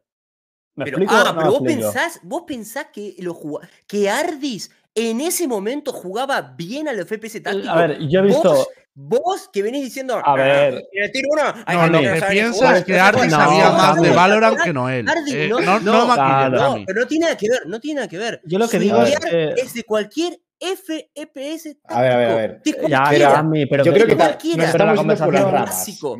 Pero que. Ardis, Ardis lo que dice es que Noel estaba cobrando mucho por hacer poco, por saber poco. Eso es lo que dice Ardis. lo dice está bien, palabras. Yo digo el ejemplo. Pero yo solo Ardis le, dice. Ardis le dice, tengo aquí un entrenador que debe estar cobrando 5.000 pavos porque le llama paycheck stealer, lo llama ladrón de, de- de contratos. El tío decir, ese tío cobra 7.000 euros para decirme que me abra juego con mi compañero, pero luego no tiene ni puta idea. Eso es lo que Ardis da a entender. Ardis da a entender que el tío no tiene ni puta idea y que les decía cosas muy básicas. No, pero ah, sí, vamos a ver. Eso es lo que da a No, él a es una cuestión de cosas básicas o no. O sea, es una cuestión de. Bueno, evidentemente esto sí, ¿no? Eh, pero Claro, eh, lo, que, lo que él criticó fue lo de generar conflictos. En plan, yo claro. no sé cómo se pueden generar conflictos partiendo de Ya, eso. es que la expresión pero- es, muy, es muy específica. es Claro. verdad, ¿eh? Decir Claro, o generar sea- conflictos, tú lo tienes que identificar como persona que no es corregir un error, es como tronco, me estás poniendo en contra de mi puto compañero. La cabrón". realidad es que Claro. todos los rosters los que ha hecho Noel acaba con pelea y estaba el de por medio. O sea, que sí, Pelea. cuando pasa sea, una vez, pues no- puede ser casualidad o que se ha puesto todo el mundo contra. Pero no, Pero, Para, para, para, porque es acá creo que se obvió una, una cosa importante. Recién Borwen dijo, viene del COD, como diciendo, viene de otro lado. Pero espera, ¿en el COD no había hecho milagros con Team Heretics o yo Sí, me olvido pero- de eso? Sí, pero se le ficha- del español de COD. Cami, se le Entonces, ficha con entonces no, no podemos decir, viene del COD. No, pará, pará, viene del COD rompiéndola y déjame de joder, si, te, si está marcando algo viene del COD, Ya, pero, pero O Cami, sea, que él- él se, le, él- se le Él ficha. lleva en el club un montón de años. Estaba en el COD. En el No. COD supuestamente hizo las cosas muy bien. Estaba en Sí, el COD yo de siempre que he Metos, ¿y escuchado- esta gente, en el COD Sí, de Metos, claro, de que se fueron. Ah, no lo sabía, no lo Sí, sí. sabía. O sea, Sí, sí. para mí, dicho literalmente por Arnau, eh, es una maravilla verle trabajar. Así es como me lo definió. Era una de las piezas más importantes para aquel equipo de COD. Posteriormente estuvo llevando el equipo de CS francés, el de Kenny S y toda esta gente, que estaba, estaba por Ah. encima trabajando con el entrenador este de francés, que no recuerdo cómo se llamaba. ¿Quién es? El, No, el de- el, el- Kyoshima, Kyoshima y compañía. Y De hecho, Nivera. Nivera, estuvo en Nivera, estuvo Nivera, Nivera. Py- Nivera, Python. No, Kenny es no, eh, Kyoshima. Python. Sí, Kyoshima, eh, Kyoshima, Nivera, XMS, David Logan, Estuvo Silva. Da- ¿no? David Que ganaron la P. ahí, Copa. estuvo David P. ahí, Y que luego Python. se que ganó la Python. copa. Python el último. Correcto. Sí, el que ganó la copa. Pues Sí. con ese equipo él estuvo trabajando también de entrenador junto con el entrenador que tenían. O sea, ¿Eran franceses, no Ulises? No, Entrenador que de hecho era Vicky, si no recuerdo Ahí mal. está el ¿no? problema. Sí, era, Vicky, era bueno. El cheto. Tuvo Y también, después, sí, y después pasó al. Valorant. Que también tuvo problemas de match fixing y tal. Sí, Sí, eso, sí. eso. Joder, vamos. A ver, ta- lo que el caso este. La puta, ¿eh? Lo va a salir caro, cabrón. Claro, pero lo que digo aquí es Sí, que y tal. lo de, lo de Noel es raro porque ya me acuerdo yo, no sé si os acordaréis, que Nuki también hizo unas declaraciones de la hostia. Hace ya más de un Sí, año y lo medio. mató, Lo mató. Lo mató pero- también. ¿eh? estaban en equipos distintos ya, o sea, Sí, ya sí. sabes. O Sí, sea, quiero decir. Que ojo, claro, yo no, yo no, no lo conozco, pero es raro que jugadores. Claro, es que es raro que jugadores distintos hablan y Y- y- El de Paura se, ¿eh? fue, se fue por las diferencias que había. Sí, sí, sí, sí. O sea, realmente, o sea, es- eh, yo creo que es chocante que haya pasado. En, pro- en proyectos que pase que, que salen mal, pues evidentemente es más normal, ¿no? Pero un proyecto Sí. que ha- literalmente lo ha ganado, bueno, ha ganado la First Strike, ha llegado a la final de la, de la Masters. Sí, manda eh, cojones, sí. Sí, sí, sí. Claro. no Aún sé, así, a mí- a mí lo que me llama la atención, y creo que no lo habéis. Juraría que no lo he escuchado, es que hay un, un momento en el que dice que Jonta y, y Noel tenían un duelo de ego constante por ver quién tenía más razón en las mierdas que decían que eran muy básicas. O sea, hay un momento que lo, dice- lo, de- lo define así como Pero- para lo que decían no valía para nada, pero peleaban entre ellos por ver quién tenía más razón. Él dice como que Mira. ninguno sabía del juego y, aún así se peleaban todo el rato por, por cualquier cosa. Hostia, que John de forma juego, indirecta, de forma Eh, indirecta, bueno, recuerdo a la hombre. salida de Taniz, que Taniz salió con Nuki, con Paura y compañía, recuerdo también a Tanit decir que era muy difícil trabajar con Noel porque no dejaba. No, esa- no dejaba hacer No daba bien. No daba espacio. De o todas así, maneras- recuerdo a mí que lo mencionó. no fue, o sea, no fue lo único de los que habló Ardis. O sea, ya que estamos metiendo el tema coach, habló también, es que no se cansó el G2. chaval, ¿eh? habló de Ard, de Nelsinho y de Lucas en G2. eh, Y básicamente el resumen de lo que dijo fue que Lucas quería ser coach y eh, discutían mucho entre Lucas y Nelsinho. Incluso, dijo él, en medio de las prac, que eso lo, negó Lu- luego Lucas Rojo. Pero lo dijo. Y de hecho estaba Lucas en su chat, le dijo como, eh, bro, sé bueno o algo así. Y Ardi le contestó, a mí me pareces un gran analista, pero no debería ser coach. O sea, le pegó hasta a Lucas que estaba en el chat. Yo creo que al chaval, el chaval ha venido muy calentito. Brasil, el Ardis. sea. El Ardis se puso las botas. Bueno, bueno, bueno. ¡Zasca, zasca por todos lados! A Me ver, encanta. ta- también te digo, me parece surrealista. Tanto en el caso del Jonta con el otro como el de Noel y tal, o sea, el del Nelciño y tal. Tío, hermano, o sea, ¿es normal que clubes tier 1 tengan coches que se peleen entre ellos? O sea, quiero decir, Eh, eh, era- yo, he, yo he jugado un año en, un, mi- en mixes y la poca gente que hemos probado de staff y tal, es que no nos peleamos ni entre los jugadores. O sea, quiero Es decir, que es, cuando habéis o sea, dicho eso, que gente que cobra me venía a la 5.000 cabeza es pavos se peleen. O sea, yo soy G2, o sea, yo soy Ocelote. Que decís, no, el, el CEO no debería echar a nadie. Yo veo los dos coaches. Delante de los es que les- jugadores, delante es que- de los jugadores es ahí, que no- midiéndose las pollas y es como. Es que no es que lo eche, es que lo, lo he hecho y lo pongo en Twitter para que no lo, para que no lo firme Pero- nadie más. O sea, ver, claro, estamos, esto. Hay, estamos hay que decir, hay que decir, ¿vale? O sea, Es surrealista es- eso. es surrealista, me refiero, creo que hay mejor espacio para ello. Pero entiendo en cierta parte, no digo que sea el caso de estos entrenadores, pero hay mucho entrenador por ahí que, que, bueno, Que no vale una mierda.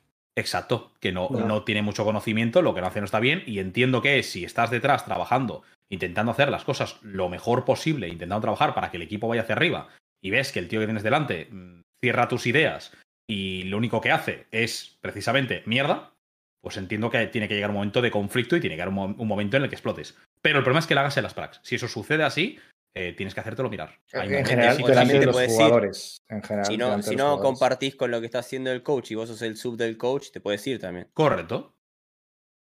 El tema, el tema Ahora sí. Lucas y Neil trabajaron, me refiero, estuvieron juntos en G2. Después de G2, eh, ¿Fueron Lucas se NA fue a? Raiders. NA. Sí. Pero de Raiders volvió a trabajar con el Ciño, Sí. recuerdo. En Dark Zero no estuvo también problemas. Lucas de no- asista. O sea, no Dicen que también le propuso de entrar en Heretic, ¿no? En Heretics, ¿Puede ser? sí. También También lo propuso. ¿Quién? Del Eh, cine. Eh, el cuando Nelsinho fichó por Heretic, O sea, le propuso a Lucas claro. ir de segundo. Lo que pasa que ahí Lucas ya dijo, mira, yo quiero ser coach, no encajamos los dos en el mismo proyecto. Pero que no se llevan mal ni nada. Mm. Por eso yo no, No, sé no, hasta no, qué punto mal. tampoco está Ardis No, no, no digo que mal. O sea, lo de que Lucas quería ser coach y tal, eso lo ha dicho el propio Lucas. O sea, no es una cosa nueva. Lo, lo que sería raro es que se peleen o discutan en medio de las ver, Yo no sé hasta qué punto que- eso es exageración de Ardis o pasada de verdad, porque si pasada de verdad es un poco. O a lo mejor, meme. o a lo mejor pasó una vez contada, de calentada y ya está, me refiero. Pero que, tío, que es Hay, hay veces que Mm. se cometen errores. pero que es surrealista. Imagínate que estás jugando una prac, hacéis un fallo y tienes al analista del coach. Pues yo creo que se tendría que haber abierto corta. Y el otro, no, debería haber ido por aquí. Y el otro, que no, que es así. falta ni en un prac. O sea, es, en, en- en la teoría, delante de todo el mundo, ponerte a medirte la polla es como. Nunca, es- no, me, vuelvo loco, Estás tío. O sea- fuerísima, hermano. O sea, no, no eres entrenador. ¿Qué Es coño que lo digo porque Ardis Claro. también dijo como que Lucas le daba mucho por saco con el tema de flechas, le pasaba una flecha y si no la usaba se cabreaba Sí. y tal.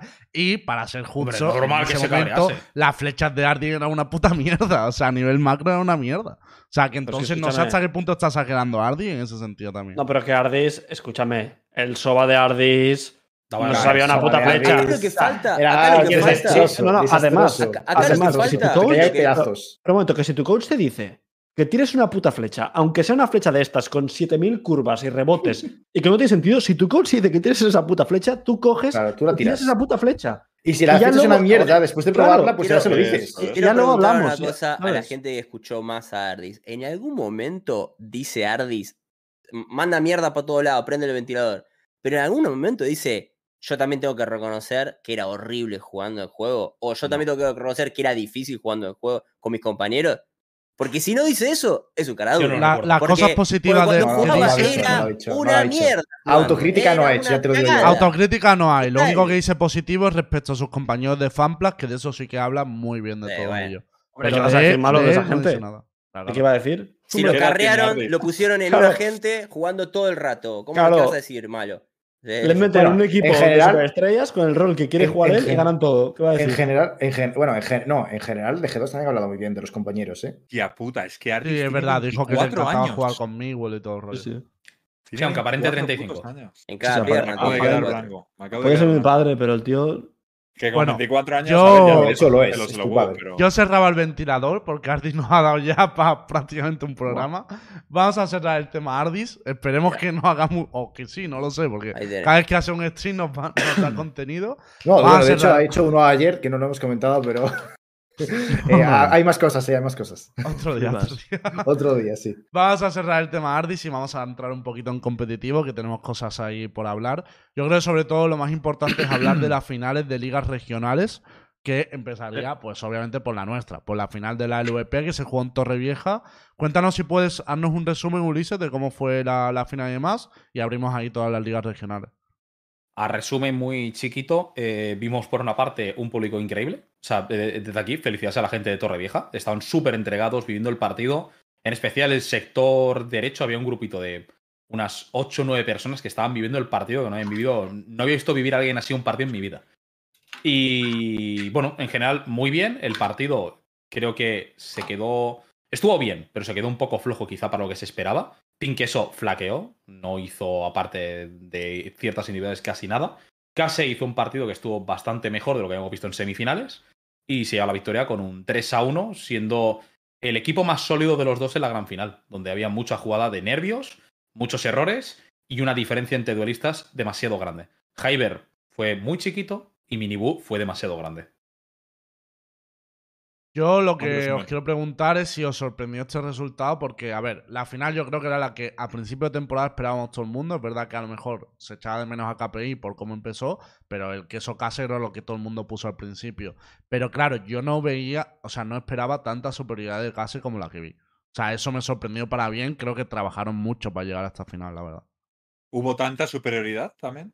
¿Creéis que hubo tanta superioridad? Para mí, sí. Para mí. O Para sea, los no tres mapas que gana de Case-. O sea, los tres mapas que gana casa son tres palizas. O sea, literalmente. En plan, todo. sí, en plan, tú, ves el- tú ves los mapas, al igual sea un 13-8, al igual sea más close, pero tú ves el mapa, ves cómo está jugando Case y dices, es que tiene que eso no puede. O sea, me da igual que metas una ronda porque la metes, ¿sabes? Es, es como que le están ganando y punto. En plan, no se puede hacer nada. Además, que, tío, el Hyber ese ha ido a 340 ACS toda la temporada. Eso es Si de repente, final si de ha jugado muy repente, si de repente se hace sí es 100 verdad. ACS, es como si vas a 320 y de repente el coche va a 100. Pues claro, Eso, eso es, el equipo baja mucho, tío. Si tienes Bueno, un pibe que va volando y de repente no. No solo. Hyber, ¿eh? No solo Hyber. Ya. Porque Pero, o sea, había pero más- Hyber va con, el, va con la Jet. No, no. Y, y ya sabes cómo es el Valorant. Cuando tu Jet, que normalmente está va claro. volando, no va volando, y la otra Jet sí va volando, pues se acaba Eso el está partido. claro. No, no. A ver. Eso, ta- eso está claro y es parcialmente cierto. O sea, aquí lo que creo que se ha visto es un poco que hay ciertas carencias. Y es que si Hyber no volando, evidentemente un fake, Lowell, estaba a muy buen nivel. Neptuno eso también, es. ha se- Lo- también los únicos que nivel. mantuvieron el nivel realmente. Van Fake y Sí, Logan bueno. para mí fueron los que Mm. Bueno, Neptuno creo que también jugó bastante gustó, bien. ¿eh? Pero creo bien. que Pop y Hyber, boom, bajaron el Sí. tal. Y creo que lo de Poppy no se habría notado tanto si Hyber hubiese jugado bien, porque con un equipo, como dices tú, que funcione que saca entries, es siempre más fácil jugar de centinela, ¿no? Pero Claro. pero claro, Yo creo cuando- también, no sé si os dio la sensación, pero creo que Case había trabajado mucho en anular Sí. a Hyber y potenciar a Minibu. Porque había muchas jugadas, sobre todo cuando llevaba la Jet, jugaban para Minibu a saco. Y Hyber, hay muchos piqueos típicos que hacía y tal, que se los estaban denegando. en plan, Que, que los habían mirado, los habían estudiado. O sea, yo creo que eso es mérito también del cuerpo técnico También te digo, de Lucas y de Juancar. O sea, Minibu, palabras textuales suyas, palabras textuales suyas. Empieza a jugar el Icebox. Me dijo así tal cual, ¿eh? Pegué las cinco primeras balas y dije, hoy es mi día. Y, ya, y, y- y literalmente, Minibu me dijo, le dije a mis compañeros, estoy a tope. Dejadme ir delante. Lo hago todo. Se sintió tan, tan bien que Muy fue bien. hacia adelante. Estamos hablando de Muy un bien. tío que hizo 24 entries, 13 primeras muertes. No, juego de locos. bueno. O sea, juego de o locos. sea, lo de Minibu no tuvo sentido. Jugó como Fue- si llevara 20 lanes en su carrera, ¿sabes? sí, sí, Correcto, sí, o sea, escucha, y, que, y que haga eso en LAN, no sabéis lo importante que es, ¿eh? O sea, que un Con jugador lo joven que sepa, es. Tiene sepa 17 años, analizarse, eh. ¿sabes? Y decir, vale, vale, hoy, hoy lo tengo, ¿sabes? Es y que, chavales, vamos a aprovechar esto, ¿sabes? Es importante decirlo, ¿sabes? Porque Sí. esto no va a ocurrir todos los días, Mm. ¿sabes? O sea, De, de hecho, ole. quitando kills, en principio, Team Queso como que tenía mucha más experiencia que casi a nivel, eh, ya no solo LAN, sino Sí. competitiva en general. O sea, yo creo que todo el mundo se esperaba que, que- que ganase precisamente por eso. Mm. Y que haya sido, hombre. Sí, la- no, la yo estaba- que experiencia- sí, que sí, Yo estaba que sí, hablando con una persona, yo estaba hablando con una persona muy cercana a ambos equipos y de hecho yo creo que las, o sea, casi es que, tío, parece mentira, pero no sabes lo que te ayuda a tener dos jugadores que han sido campeones, tío. Parece una mentira, pero la experiencia, o sea, entiendo que tengas a Neptuno, Pop y gente que ha jugado a lanes de Overwatch, tal, pero tener a, tener- ya, pero tener a dos tíos, Lowell. Vale, sí. Pero luego va- tampoco-. Javier, Javier, No, Javier no. ha ganado la Liga Francesa. No, ¿Qué no, me estás pero- contando? un momento, ya, pero- ¿Qué película te estás todo. Un momento, Sí, un momento. Eh, Ha llegado a la final de la Un World momento, un momento. Vamos- vale, vamos a vale, pero una cosa, pero, dale, pero que, que- o sea, quiero decir, vuestros argumentos se caen Te solos. ¿Alguno de estos jugadores habéis visto que la experiencia se notara mucho en la final? Si me estás diciendo que Minibook era un rookie y les ha pasado la mano Es por la que cara. Pero- eso, pero yo creo que eso es lo que está precisamente- criticando, Claro, a lo que voy Precisamente lo que me están diciendo que quien se echó el equipo a la espalda anímicamente fue Minibu. Claro. Porque si a mí me Claro. llega un chaval de 17 años y me está diciendo, no os preocupéis que hoy es mi día, pues la seguridad que te da eso, siendo el duelista Claro. al resto del equipo, hostia, es lo que Vale, espero pero- de un Hyber. Pero, entonces, los demás, tanta experiencia no tienen como se piensa. Es O sea- decir, para mí, Roxy y Yuri, aunque tengan menos experiencia y menos años, tío, ser. Porque yo lo he vivido, tío, en otros juegos. Ser campeón de una liga, aunque hayas jugado una LAN en tu vida, si la que has jugado has ganado, vas a la siguiente con un montón de Te da, confianza. te da tablas, te da tablas. Da igual que el otro jugador. Pero- O sea, tú ya sabes ganar. Que eso parece estamos- una mentira, pero mentalmente ya sabes ganar. Y luego él venía de Sí, no. ser MVP y ganar la Crossfire en el último momento. Pa- pero, pero luego él no. a- Para mí, de Team Queso, para mí, solo salvé, para mí, ¿eh? a Neptuno strike. y a Fake. Para mí, Lowell tampoco jugó bien. O sea, para mí, de Team Queso jugaron bien dos jugadores, bien. Y se nota en el rating también, que hay tres tíos por debajo del uno, o casi todos. Pero para mí, Lowell le, le quiero un montón, pero tú, no, no jugó a su nivel. Es, es verdad. Pero lo que yo te estoy diciendo es que lo que se esperaba de Team Queso por la experiencia que traen, que en principio es mayor que la de Case, que evidentemente la de. Case también tiene lo suyo, ¿no? También tiene lo suyo, pero a nivel competitivo, la que trae Team Queso es mayor. O sea, Claro. objetivamente. Y se Claro. está, lo que está diciendo es que esa experiencia que debía haber pesado bastante en la final, En no la- lo ha hecho. No la- lo ha hecho. O sea, no lo ha hecho en absoluto. No lo he hecho en en absoluto. Pero, entonces, ¿cuál es el problema? La preparación de los mapas ha sido el problema. Porque, obviamente, cuando te pierdes, cuando pierdes yendo de favorito contra un equipo que, sinceramente, con todo el respeto del mundo, les pasa por delante, porque Yo- los tres mapas que me les pasa por delante, pues, mi ¿cuál es el problema? 100% convencido, 100% convencido de que han perdido por preparación, como tú bien has dicho. Sí, sí, yo No- también. No por, no por experiencia. yo como espectador tíos- vi que Case tenía los mapas mucho mejor preparados. Totalmente. La Ya, sensación pero eso, o sea, eso también es, quiero decir, eso también es una carencia.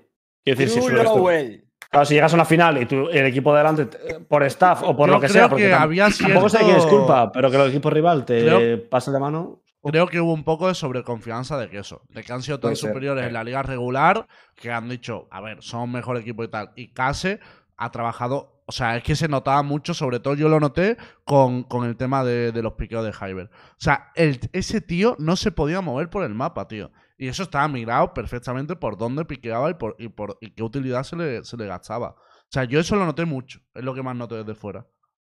Puede ser. Sí, no, no ha venido con nada disruptivo que eso. Es decir, han jugado lo que estaban jugando durante la temporada. Eso es lo primero. Efectivamente. Ahí y está. Casi ha venido muy bien preparado contra eso. Y en general, o sea, su propio mapa, Lotus, por ejemplo, lo tenía muy bien preparado. Mejor Sí. que Queso. Se notó que eran muy superiores. O sea, es que no había color entre los dos Es mapas. que Case en general estuvo mucho mejor preparado para esa final.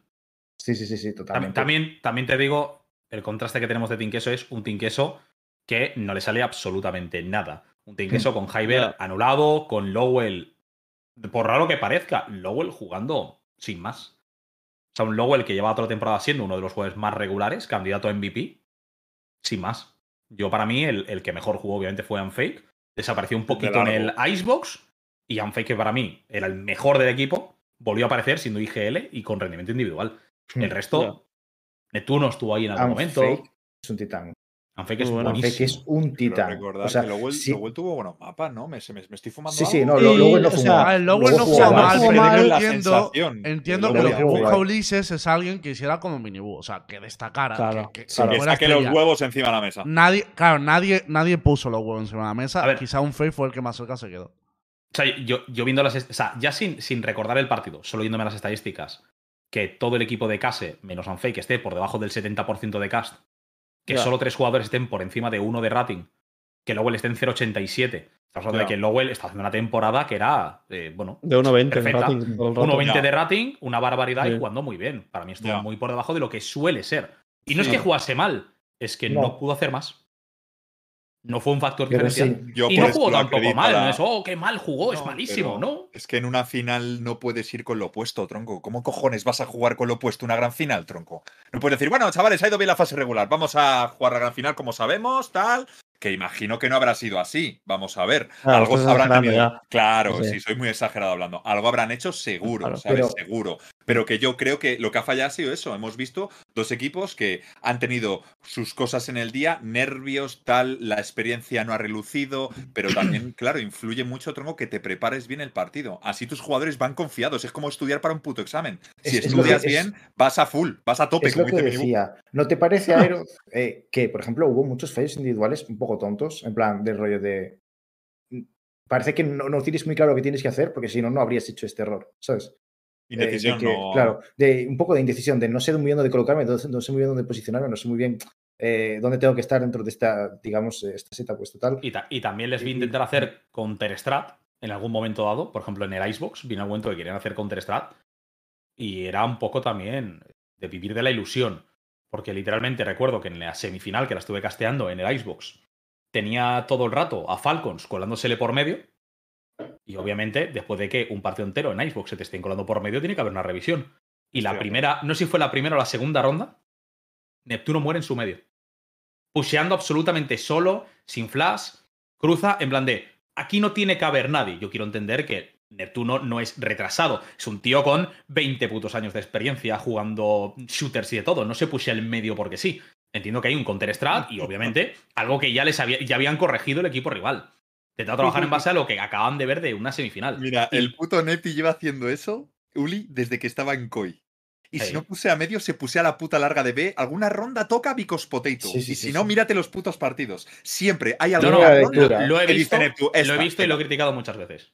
En O sea, pero, eso- pero en ese caso, primera ronda, ronda de pistolas, que de repente te pushes el medio random, quiero pensar que tiene, tiene, que, tiene que haber un No, hay counter-strat. Además de que, fundamento. hay además fundamento de que vengo de castear contra Falcons, que se le estaban colando por medio todo el rato, y eran de, tío, no cubren el medio, están vendiendo el medio todo el rato. Cometen este error de forma recurrente. Indiferentemente, me refiero, no pierden porque Neptuno muera una vez en medio. Pierden por un no, montón claro de no. errores, por un Hyber desaparecido. No sé. Para mí. Pinkeso dejó mucho que desear. Y aún así, aún así, me pareció posiblemente mm, la mejor final de, de todas las VLRs. ¿Sí? ¿En Sí, no, sí, De- probablemente. No, la- Me estuve De repasando el resto. de las grandes, digo, ¿eh? De las de grandes. la- De sí, las no, no, grandes. hablo de, Bueno, hablo de, la de- de, de Focus todas no las grandes. La No, La no culpa tiene UCAM siempre. No estuve allá. La más Bueno, en la- en la interesante, lo que pasa es que es una mierda, que nadie se la va a no ver. bien. Pero la más interesante fue la de Italia. La de Italia fue la, Vale, la bueno. que más guerra hubo, pero nadie se la va a ver porque es una mierda. Ya lo entiendo. Pero, a ver, A mí hablamos de. a mí me gustó cuando hablamos de la- las grandes, Polaris este. A mí me gustó la Polaris, España. eh. El Focus Apex, escúchame. Focus no lo vemos en jugó Liga. mejor de lo que esperaba y. El Focus Apex fue un partido bueno porque son dos equipos que es indiferente la liga que jueguen, estarían ambos arriba. O sea, da igual la liga que estos dos equipos jueguen, Sí. 100% serían los de arriba. Entonces es como. Son dos equipos de nivel de ascensión. Por ¿sabes? cierto, es un vamos partido a de ascensión. repasar dos cositas. Vamos a Yo repasar, las ya que estamos únicas hablando tres de que no vi fue Turquía, Italia y Portugal. Vamos a repasar los ganadores de cada liga regional y luego también revisamos una cosita de datos que quiero, que quiero comentarla. Básicamente, los campeones de, de todas las ligas Challenger fueron CAS en España, S2G en Turquía, que es el equipo de Pablo y de Raz, Buenísimos. Ascend en, en este, APEC en norte. En Mena ganó Team Rat en la parte de Egipto. Hay otra liga Vale, de Mena que no puse aquí. Sí, Future ganó con Team Rat. O sea, que a- acaba campeón de su liga. Pero hay otra liga en Mena que la ganó Unity, que no la puse aquí porque tiene una liga también. CGN ganó en Alemania, que esto yo creo Mira. que es una de las sorpresas. CGN ganó en sí. Alemania. Sí. SBG ganó en Francia, también cierta sorpresa, aunque es el equipo Bueno, de Tacas y no, tal, son buenos para mí- para jugadores. mí No es sorpresa, esa gente Para juega mí de no es locos, eh. sorpresa. Para mí A ver, gente quiero decir, flipa. estaba ahí, ahí con Mandatory, o sea, Mandatory también era can- Sí, mandatorios son buenos, pero Claro, esos claro. franceses van volando, ¿eh? Ganaba seguro. ese Son muy buenos, sí. GMT en Italia, que para mí sí es sorpresa porque Desire era el favorito y ganó GMT. Y Sau en Portugal, que era lo que todo el mundo esperábamos, el antiguo roster de, de Arroz. Estos son los ganadores de ligas regionales. Mm. ¿Quién os da miedo de cara al ascenso? ¿O quién creéis que lo puede hacer mejor de cara al ascenso? Aunque el segundo split da más puntos que el primero, ¿eh? O sea que todavía Sí. puede cambiar la cosa. Pero de estos Mm. equipos, ¿quién le veríais mejor para ascender? Hombre, yo creo que Apex. Aizen y Apex, ¿no? Y, y los SBG esos, tío, ojito, eh, te lo digo, eh. Sí, no, a ver, los turcos cualquiera realmente. O sea, Para mí va a estar. El- el- yo, te, digo- yo te digo una cosa, ¿eh? Ese, ese 2G no he visto la final, pero sí que vi la semifinal. Y Riens, Paura, Ras, esta gente vienen volando, ¿eh? A mí me Sí, da sí. miedo. La final, la final no la vi, pero la semi estuvo muy interesante. Son buenísimos. A ver, yo te diría que los S2 gestos son los más fuertes. Porque, mira, nosotros. Te lo digo porque contra Apex hemos jugado, ¿sabes? Aunque fuera hace como dos meses. Y de hecho no les ganamos porque throwamos la última ronda. Y es que ese equipo juega muy bien al Valorant. Apex juega muy bien, pero les falta firepower. En comparación a otros. Es decir, si tú les juegas un poco al barro, les va a costar contestarte. Porque no van a poder, ¿sabes? Si y los, corres. Si los Claro, si los corres. corres, les puedes ganar. Que te lo Yo digo así, digo que que- preparó, prepararon los mapas nosotros. También te jugamos a correrles, es verdad. Claro. Mi única Entonces- duda con ese 2G, os lo digo en serio, es que consigan mantener el proyecto hasta la Liga de Ascenso. O sea, el miedo que me da es que se le rompa el proyecto. Porque Porque- BBL o Sí, otros jugadores. podrían sí. robar. O porque Sí. se peleen entre ellos, Cami, que es que suele pasar. Es que tienen, que tienen a Ras, tienen a No, Paula, tienen a Alan. Turquía es increíble, ¿eh? Que, Es- que no me extrañaría que se peleen ¿Ah, sí? Personalidades fuertes. sí. A ver, para Eh, mí. A mí lo que me dijo en su momento Paura hablando con él es que literalmente allí cada dos por tres están peleando entre ellos. O sea, que hay equipos que se mantienen porque por obligación, Puede ser. pero que se pelean a la semana y ya, bueno, pues entrenan de aquella roto. manera y van a jugar. Vaya horror. Hasta que chaval. termina temporada y hacer cambios. Yo creo que en cuestión de firepower hay un gap muy grande entre los turcos y el resto de liga. O sea, tiene un Hombre, firepower claro. brutal, tío. A ver, lo, lo que pasa, Lembo, Eh, que esto ojo fue. con Ascent, ¿eh? es algo que no está confirmado. No, creo que Ascent es el ¿En único que puede balas? plantar a nivel Fair Power. Digo que esto es algo que no está. No sé si, no sé si se sabe o no, en plan, no, no lo sé ni yo. Es si la Ascension se va a jugar en LAN. Porque ahí un equipo como Apex gana muchísimo. Porque va con jugadores que han jugado mundiales. Sí, eso sí. ¿Entiendes? O sea, Hombre, entonces. doy por hecho, para- ¿no? A Para todos si es Si ¿eh? LAN, Bueno, Si es LAN, historia no lo sabemos, ¿no? No, ya, pero, si, pero si es si LAN, no se juega Apex. LAN. tiene que ser LAN, no puede ser Tiene online. que es una ser cagada. LAN. Yo, Claro, no. yo tengo Si entendido es que es LAN. LAN. No tengo tiene que confirmación, pero tengo No tiene entendido que que LAN. haber. Seguro lo van a poner en Berlín para probar previo alguna No, mierda. no, tiene que ser en LAN. O sea, no- todo lo que no sea tener ascensión en LAN me parece un meme absoluto. Sí, y vamos, claro. para salir con, además- pancar- con pancartas a la calle. Y que la O sea, además- fue el LAN, sí, sí. ¿no? O sea, Además que de- vamos a llevarlo a los- a lo más sencillo de todo, no me refiero. Si van a tener un estudio en Berlín desde el que van a estar produciendo toda la competición, no about. les cuesta nada llevar a todos los equipos allí para que jueguen desde allí la ascensión. sí, y que no son tantas. O sea, no son Pues para mí, si es LAN, Apex, para mí casi seguro. Habrá que ver Claro. cómo evoluciona todo, pero para mí es Apex. A ver, ta- también quiero que Apex ahora juega mejor que hace dos meses cuando jugaste contra ellos. Hombre, O claro. sea, se han visto bastante más sólidos. Y Sí, creo que a el nivel. Keikos es un, es un Sí, bicharro. Creo que a nivel Fire... Es que Keiko es una locura. Y creo Es que un Enzo viene, bicharro, mucho, bro. Enzo viene mucho mejor de lo que, de lo que, de lo que es. Dije, bueno, él está que cómodo, ese tío. hace- Por hace cierto, han dicho una cosa en el chat y es verdad, la liga turca es la única que no daba puntos este split. Creo que sí. O sea, no da puntos para clasificarte a la. Ascension, dependen solo del segundo split. Es A posible. ver, Lo que O he visto también. También te digo que para la diferencia que es, me refiero. O sea, viendo cómo va a ser el segundo split, Sí. tampoco es que sea muy relevante Ya. cuántos puntos ha ganado el primero.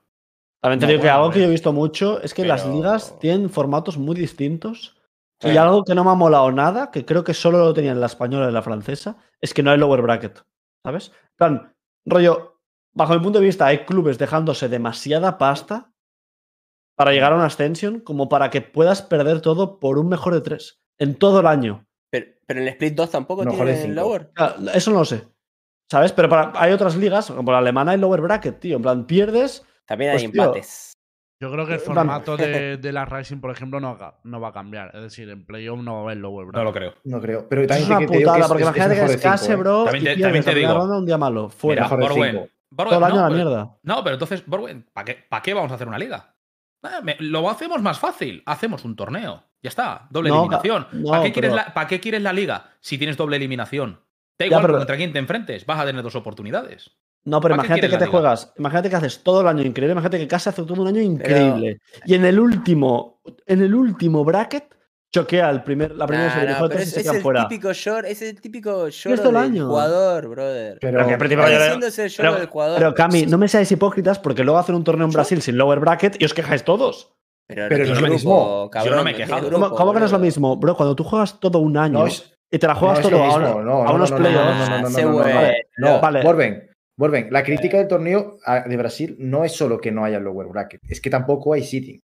Vale, ya, no O Ascar, sea, no hay sí. nada. Vale, pero si, si te hubiesen mejor metido seeding, vale, pero si te hubiesen metido seeding y aún así el primer mapa, o sea, no hay lower bracket, todos, o sea, tío, de toda la vida queremos lower bracket, Pero los espera, jugadores. pero espera. los espera, o sea, espera, aquí hay dos espera, cosas que hay que tener en cuenta. toda la vida. A, a mí lo que me parece mal de Locking es, lo primero, que son partidos, o sea, llegas y no hay información previa de los tal, o sea, no tienes nada para trabajar. Aquí tienes una liga regular, o sea, visto a todos los equipos un montón de por tiempo, eso. tienes trabajo base Claro. de. O sea, puedes, puedes trabajarte el jugar contra un equipo y llegar muy preparado, ¿vale?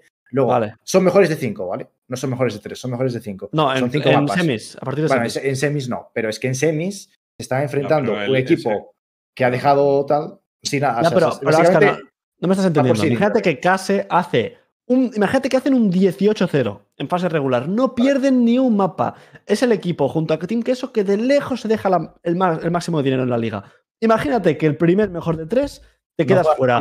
Quedas sexto. Me encanta. Vale, me encanta. Espérate, quedas sexto de la liga. ¿Cómo te quedas- gusta ver el mundo arder, un- un, momento, un momento. Quedas sexto de la liga. Por lo tanto, los puntos que te da quedar sexto, ya tienes que hacerlo muy bien el segundo split pero para no llegar a Ascension. No Pero un momento, sangre, pero- Borwen. pero no un tenés momento, sangre, pero boludo. deja- déjame terminar. Si quedas quinto, porque has perdido el primer mejor de tres y no hay lower bracket, te quedas quinto de la liga, tienes 80 puntos o 50 de mierda, te quedas sin chances a Ascension y todo el proyecto del año se va a la mierda el segundo mes. Mi pregunta es: si quedas quinto en la liga. Ahí es la mierda. problema. Has quedado quinto en la liga. Ya, pero Aska, pero quedar quinto de la liga de todo el año, si quedas quinto el- segundo mes del año, has quedado Pero, quinto. Borwen, ya los, los- los ve- otros, los otros 10 Escuchá, meses ya no escuchá, valen. Lo que te digo es, mira, vos escuchá la voz de la no sabiduría. Escuchá. El jugador llora porque le faltan oportunidades de, ay, tengo miedo, tengo miedo, si Sí. pierdo acá, pierdo allá. La gente que está pagando para que se cree la liga piensa en la narrativa. Y la gente que piensa en la narrativa le parece muy pues, redundante tener que vender 18 jornadas para después estar vendiendo. Y ahora viene el gran partido que todos esperando. Todos pensamos que el gran candidato tiene que ganar. ¡Pum! Cae. Y ahí tenés, genera algo. Si el chabón cae en el lower bracket, otra vez tiene que esperar como 4 o 5 Y días. ahora es el verdadero no partido. nadie eso. Y no ahora es cuando nadie. viene. Vale, pero, pero estamos de acuerdo que para. Vale, pero si el formato es un formato por puntos, que, tío, que todo el año que tú juegas, cada split te da puntos. Si tú el primer split quedas séptimo y has hecho una- como Mouth, Mouth en Alemania ha hecho una inversión de la hostia. Es el equipo Bueno, de los equipos que pagan más de Europa. no Han quedado quintos. Pero no Han en quedado todas las ligas, tío. Borwen. Ya, pero ahora la. Escucha, Mouth- escucha. Mouth que va No- cuartos, ¿no? Bueno, cuartos, pero, pero ahora qué? Escucha O sea, una cosa, decir, chicos. Cuartos chicos, y, escucha una y- y ahora qué hacen? Penan a los jugadores porque ya es inútil tenerlos, ya no llegarán a ascensión. ¿Cómo que no llegan? Claro que pueden llegar. Bueno, tienen que quedar primeros y depender de que Bueno, todos ver, los demás equipos claro. queden por debajo suya. El tema es que lo- el que han quedado primero o segundo, si cualquiera de esos gana el segundo, tío. ya, ya Hombre, está claro. es que Bueno, si quedas pero es lo que Pero me estás diciendo que esto. Me estás Pues diciendo que esto como. de los viewership. Ustedes Pero- se quejan después de los viewership. Me estáis no diciendo la que- relación. Me estás Es la diciendo que esto nos relación. beneficia a los Borwen, jugadores. Borwen, tenés que entender. No, a los jugadores no, Borwen. Te peinan, bro, te peinan y ya está. Tienen que entender de- una cosa que son los viewership. claro. Después se quejan de los viewership, de que nadie ve las nada. ¿Entienden? Entonces, ahora dicen esto, pero después se quejan de los viewership. Nah, Por yo- favor, sí. coherencia. Yo, yo te lo digo, yo soy un profundo amante del loser bracket y estoy de acuerdo en que es que no, no, eh, rompe un poco la narrativa, la alarga mucho, la gente se agota. o sea, Nadie Pero ¿cómo que, una- ro- pero ¿cómo que rompe? Si las únicas que no tienen lower bracket son España y, y Francia. De Todas maneras, os quería plantear una cosa antes de dar vuelta, porque ha Pues- sacado pues también bromas. buenas. Ha sacado bromas también el tema del B1 y al final siento que siempre discutimos lo mismo. B1 y lower bracket. Quiero discutir otra cosa que creo que es más importante y es las noticias que hemos con- conocido hoy sobre la Liga Polaris. ¿Por Sí. qué? Porque Crema, ¿eh? hoy se ha anunciado, bueno, no se ha anunciado, básicamente esto lo han pasado de manera interna, pero lo ha hecho público Tanis, que la Liga Polaris eh, remueven a gran parte del staff, dejan de subir contenido a redes sociales. Bueno, no va a haber un responsable de redes sociales. Y además, la mitad de los partidos en el Split 2 no van a ser retransmitidos por la liga. Eh, se lo darán a algún streamer por si quiere retransmitirlo, pero la liga solo va a retransmitir una de las jornadas de la semana. O sea, si se juega lunes y martes, pues solo retransmite el lunes. Em, Bueno, a ver, la noticia es que la, la otra jornada la, la retransmiten los streamers, creadores de contenido. Ya, pero a ver, obviamente además, y tal y como lo manda Promod, es claramente de que van a dejar de, de invertir en la liga o van a, van a reducir mucho la inversión en la liga. Bueno, Porque, yo tengo entendido que el, el trofeo fue en mandarle un papel impreso con una impresora Literal. que Sí. 3-1, ha sido ganador. mía, no Sí. No, a ver, yo, lo he dicho mil ¿eh? veces, yo lo he dicho mil veces que Riot Madre no debería permitir. O sea, yo yo entiendo que contrates o que a- estés trabajando con una organización externa, ¿sabes? Pero en el momento en el que las cosas no se cumplen, tú eres Riot, tienes que, tienes que Pero- suplir, ¿no? Tienes que suplir oye, lo, lo hueco Se que supone queda. que la conversación la han tenido y. Riot ha dicho, o sea, por lo que ponía, si no lo entendí mal, que ahí me corrija si me confundo, que hablan con Riot y Riot le dice, adelante, hazlo así. A, a Es ver, una locura eso, ¿eh? a mí el debate, a mí el debate me parece. Si no, que eh, hay- ¿no? es- me, parece, me parece que es, vale, tú tienes una organización que no está ganando dinero o está teniendo pérdidas con la liga y evidentemente recorta, ¿no? Como es normal. Entonces el debate Claro. es, ¿tiene que Riot invertir en las ligas tier 2 o no? Si es no, Tiene que pues, haber menos ligas tier 2. tene- tenemos lo que tenemos. Y si es que sí, pues Eso no, no, no creo que el formato cambie hasta que mínimo estén todos los equipos ya en VCT hasta 2027. No creo que cambie. Además que, bueno, esto ligándolo a otra noticia, porque hay equipos de la Liga Polaris que no entran porque son clubes con patrocinios de, de casas de apuestas Ah, que ahora que Riot al igual deja que las casas de apuestas entren en esto, Ah. se, se ha Yo- sentido eso. negativo. lo digo, bueno, es negativo. Pues yo, yo sabía de clubes grandes con pasta, que, ¿por qué he ido yo a hablar? Que no entraban precisamente por esto. Sí, bueno, por poner en contexto, vamos a darle contexto a la que se le gente. cayese, no llegó tampoco. Vamos a ponerle-. Vamos a poner en contexto a la gente. Hoy ha salido una noticia que venía de Sportcolic, un medio turco, donde decía que Riot se estaba planteando permitir los eh, sponsors de apuestas. Eh, yo ya he dicho esta mañana que no me parecía fiable la información. Esta noche ya Pures, que es un periodista bastante reputado y tal, ha- lo ha desmentido. Ha dicho que dentro de Riot han dicho que no, que no se están planteando nada y que no saben de dónde sale esa información. Personalmente considero que esa información la filtra algún tipo de club o algún interesado para ver cómo reaccionaba la gente, más que otra cosa. Sí. Como ¿Cómo una, reaccionarían la- la- ustedes? la- eso te iba a decir, lancemos la pregunta aquí. ¿Lo veis una yolada? yo quiero, yo quiero dinero. A ver, Yo creo que está muy demonizado el tema de las apuestas, más de lo que debería, aunque entiendo que está relacionado pues, con ciertas cosas Ah. como la ludopatía, bla, bla, bla. Yo es bla, que bla, viendo bla. el target que tienen los esports, creo que es como uno de los preceptores para permitir la publicidad de apuestas. mira, O sea, yo, Queremos dinero, Lembo. Yo lo Bueno, tenemos veces. Yo lo tengo. Pero es que tronco, lo tiene el fútbol, lo tienen los deportes tradicionales. Claro. ¿Por qué no tenerlo nosotros, tío? Es que es- yo creo que está súper demonizado y entiendo la parte de que se, por la que se demoniza, Mm. es normal. Pero tronco, esto es un puto negocio. Controla tú a la gente entonces, o a tu hijo, o a tu quien sea, para que no se le vaya la puta olla. Pero esto es un puto negocio y las apuestas forman parte del deporte, tío. Mira, para mí esto, sobre todo cuando era creadora, me habían llegado muchas ofertas hace años de, de esto de promocionar casas de apuestas y tal. Y siempre lo había hablado con otros colegas del sector y es que es muy relativo. Es decir, para mí hay una diferencia muy grande entre ver un partido de fútbol del Real Madrid cuando llevaba el Bewin de sponsor. Es muy diferente eso a que tengas a tu creador de contenido o jugador favorito en stream diciendo le voy a meter 100 euros al Navi no sé qué. Como Sí, para promocionarlo. Es muy distinto porque todos vemos la Fórmula 1 y hay sponsor de cripto y por el hecho de que veas el coche con Icon Sponsor, no dices me voy a comprar un Ethereum, ¿sabes?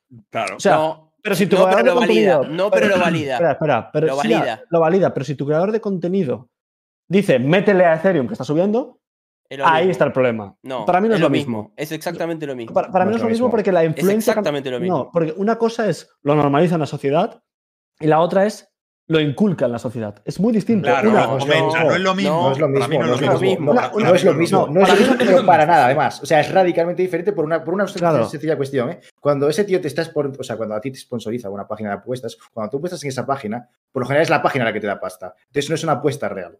Es decir, no es, no estoy apostando porque a mí me gusta apostar. Estoy Me da apostando porque la que piensen que un coche de Fórmula 1 que lo ven millones de personas en todo, en todo el globo terráqueo no tenga que poner el coche mientras toca la bocina diciendo compren en Bitcoin, compren en Bitcoin, Pero- a un pibe que lo ven 100 personas que obviamente está obligado a decir voy a ponerle 100 dólares a esto. Es exactamente Vale, lo pero te pongo- Es pero te peor po- otro. en No, te pongo otro ejemplo. Te pongo otro ejemplo. Si tú- antes, cuando la Fórmula 1 estaba Malboro, Sí. si tú veías el- un Ferrari Malboro, Te no- no vas a decir. No, si tú eres un chaval de 15 años, no vas a decir, voy a salir a la calle a fumar porque el coche Ferrari va Malboro. No. Sí, Bueno. sí, sí, porque Vale. validaba lo cool. Sí, es exactamente eso, valida lo cool. Yo Pero creo que, que- que Sí, igualmente pero espérate, que es una cuestión terminar. de si quieres man- si quieres apostar todo por el dinero A ver, pero- la veda o quieres mantener ciertos principios. O sea, yo estoy mucho más contento de trabajar con una compañía Dinero. que mantiene ciertos principios. Sobre todo porque creo que al punto de hoy la peña está despilfarrando una cantidad de dinero que no es necesaria. O sea, creo que el sistema de franquicias que tiene Riot es sostenible sin que entre el dinero de, la, de las Pero que- apuestas. O sea, que el hecho de abrirlo simplemente de, bueno, pues ya Ah, o sea que dices la que el veda Tier 2 y está que no haya límite. ¿Piensas que el Tier 2 de Valorant está bien? A ver, pero- pero? ¿qué Pienso que el tier 2 de Valorant, si se mantiene solo por las apuestas, es una mierda, Cami, porque el tier 2 no es sostenible, porque ahora mismo este modelo no es sostenible. Pero No no porque sé, falte dinero. Va a entrar las apuestas porque no saben dónde meter su puto dinero. Dale, no se va a mantener. No se va a mantener. Las capitalista, boludo. El sistema no es Una cosa. sostenible, Cami. No va a ser sostenible porque cada vez eh, o X ¿Y marca el te mil se sostiene? ¿Sabes? ¿De Pero, qué- pero una cosa, Cami, pero, pero que escúchame, si hablamos de esto, hay que saber mucho de publicidad, porque es que esto es publicidad pura. O sea, tío, no es lo mismo jugar con una Coca-Cola en la mesa a jugar y ver el tío bebiéndose la Coca-Cola. Es muy distinto.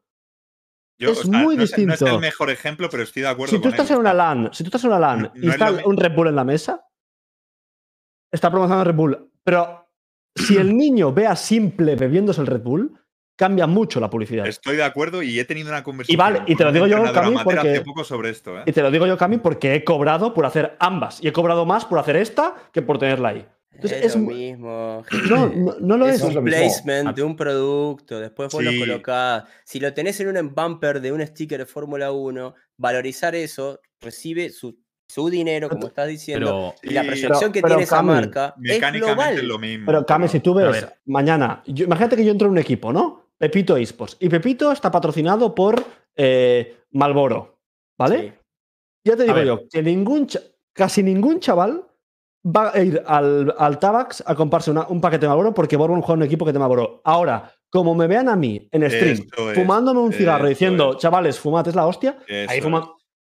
Pero a Eso- ver, a ver. Pero lo exagero, la pero- publicidad que hay, una obviedad, claro. hay una obviedad y es, obviamente, algo pasivo no va a tener el mismo impacto que algo activo. activo. Pero Exacto. igual que también te digo, no va a tener el mismo impacto que tú te fumes un cigarro delante de 500 personas a que 30 millones de personas estén viendo un coche que pone Malboro. Porque de ese 30 millones de personas Claro. habrá muchas personas que irán al estanco, verán la marca y dirán, ah, mira, esta es la que patrocina Ferrari, vamos a Vale, probar. pero gente fuma igualdad igual. de números. Podemos dejar de decir pongámoslo en igualdad.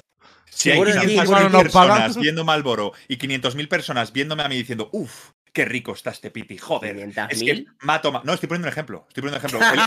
El- el- le- le- eh, Uli ha dicho, ejemplo. si tienes 500 personas viéndote fumar un cigarro, pues a lo mejor no tanto, pero si tienes a 500.000 viendo Pero Malboro, eh, la marca Malboro, no, no, te estoy poniendo igualdad de condiciones haciendo una cosa y la otra, está claro, que ver a, Pero ver que- a, a Chris Hemsworth poniéndose Hugo Pero Boss y diciendo, buah, con esto soy más sexy. Pues no es lo mismo podemos que ir a la base. ver Hugo Boss en un coche. Pero, una cosa, todos aquí hemos sido Cada marca que ¿Podemos se nombre en ese stream le pido 100 euros. Sí, Burger Pero- King, yo- Burger digo King. una cosa muy rápida, Uli. Digo una cosa Quiero muy volver un momento a la base, ¿vale? O sea, Eh, Uli, a mí, a lo que más me extraña, un momento, por favor. A mí lo que más me extraña es que en un sector en el que estamos haciendo las cosas bien y estamos dejando de lado, de lado marcas de tabaco, marcas de apuestas, marcas eh, NFTs, eh, vi- Mm. todo lo que es criptomonedas, dejamos todo esto de lado, que obviamente incitar a la gente a ello es algo muy malo y negligente. Es negativo. Lo sí. que queremos es que entre. O sea, yo conmigo no contéis en ese barco. Yo quiero que Yo creo Más que- uno. Yo conmigo creo no contéis en ese barco. No, el- o sea, entiendo O sea, que a mí me viene, a mí me viene dicho- Lembo mañana y me dice, ven a Universo Valorant. Y Universo Valorant está patrocinado por una marca de esas, a mí no me vais a ver el pelo aquí. Bueno, si la yo no camiseta estaría, más fea yo no estaría en Loquín, Universo la- Es, un ejemplo. Mira, ¿no? Yo- ejemplo, la camiseta más fea de, de, de Loquín. ¿Y por Ya qué? te- Porque venía el Burger King ahí adelante. Dale, escucharme, Dios, escucharme. Vamos a ver, no comparéis los King. sponsors ni de No, coña. no, obviamente. una cosa, chicos. Lo que dice Lembo. Para mí que comparéis alcohol y tabaco con casas de apuestas, tronco, me parece un poco de juzga de guardia. ¿eh? Claro. Pero, pero bueno, lo, tengo mí, que una, aceptar. una cosa, chicos, una cosa. Un momento.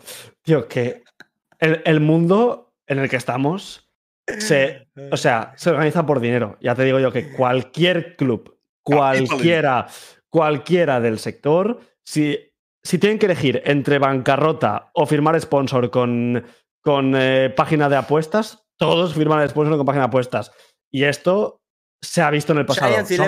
¿eh? las empresas En no tienen Lembo principios. no. Yo empresas hablando- y no- y no- Yo no, yo no, yo no. y nosotros trabajamos en empresas y ahora estamos aquí en Valorant, no queremos que entren estas empresas. Si en vez de Universo Valorant esto fuera Universo CSGO, no diríamos nada, estaríamos todos cobrando nuestros salarios con sponsors, a través de sponsors que literalmente hacen esto, porque en CSGO... sí, sí, claro.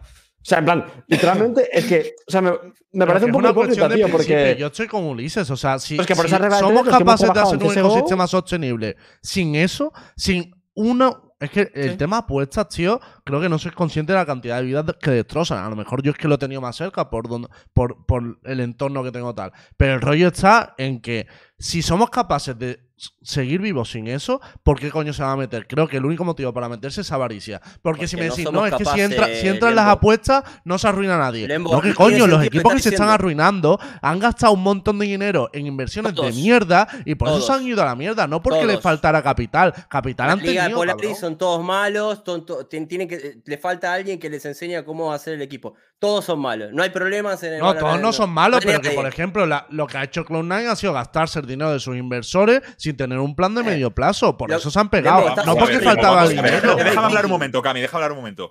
¿Y Lembo, y las hamburguesas? ¿O la comida basura? Eh, creo que No, eso gener- Aeros. genera un poco en la, en la responsabilidad de cada uno saber medir si de vez en cuando No es echo una mismo. apuestita o de vez en cuando me tomo una hamburguesa No o estoy todos los putos días de No mi vida mismo. comiéndome una hamburguesa. No es lo mismo. No, no, para, para mí no es lo mismo, porque que es- obviamente es algo que es malo que, para tu salud física o mental, Sí, como puede ser el volverte un loco la de las sobre los Es comparable, los no es lo mismo, pero es comparable. Y aparte, te digo una cosa. Obviamente, cuando tú haces publicidad de una bebida, de una, de una comida y tal, tú puedes dar los mensajes de cierta manera, pero que la publicidad que se hace de casas de apuestas, y no es casualidad que la mayoría de casas de apuestas se hayan establecido, ahora no porque lo impide la ley, pero hasta ahora, cerca de centros escolares y en los barrios más pobres precisamente, la publicidad de casas de apuestas está estudiada de medida para enganchar a la gente. No es lo Que mismo sí, para nada que ponerte un logo de, una marca de Eh, eh, bebida, y- de una y al marca igual de que- comida. y al Es igual lo mismo, un Lembo, de- ponerse un logo en la camiseta y comerse una hamburguesa. Es lo mismo. Es Pero una, una- pero una cosa, No Lembo, no una- cosa, yo no creo vamos a que cerrar. Es- es nadie- ya, lo que decía la publicidad de Hermano, vete al no Burger King seamos todos los el días, vete a comer antes, todos los que días hamburguesa tal. no seamos con las apuestas todo el rato, donde apuestan los que ganan, apuesta, apuesta, apuesta. Coño, no es Eh, yo- pero, pero tú no ves en Burger King diciendo eh, hay que tener No. un consumo responsable, tal, tal, tal, que hay muchas empresas que lo tienen, ¿eh? Lo de, De hecho, es obligatorio por ley en todas las campañas meter eso, pero bueno. Vale, pues, pues pongamos en las estas de apuestas que haya unos mensajes que digan cada uno es responsable. ¿Sabes lo que te quiero decir? Pero, pero no creo que sea algo. ¿podemos hacer un juego? ¿Podemos te, ir a yo te todos digo nuestros- lo que te ¿Podemos puedo ir a decir. todas Sí. nuestras eh, organizaciones a buscar cuál es el sponsor más polémico y hablarlo en vivo? Bueno, yo no tengo. Tú lo vas a tener difícil, no, no, yo lo voy a tener muy fácil, ¿sabes por qué? Porque no tengo sponsor. ya, ya, por eso es. Así que podemos Mira. hablar de lo- todo lo de ustedes. Mira, pa- para mí, mira, yo en el, en el pasado yo he hecho promociones de cerveza incluso. De hecho, estaba en un club que le promocionaba una marca de cerveza. Es que no me ¿Sabes? parece tan grave tampoco. O sea, la Y, y cerveza. te, con- y te lo digo que. No, no, la yo cerveza tenía. no, ¿verdad? La no, cerveza, como está bien no. rica, la cerveza no Pero- cuenta. pero No, un cabrón, momento. Aeros, porque no difundes.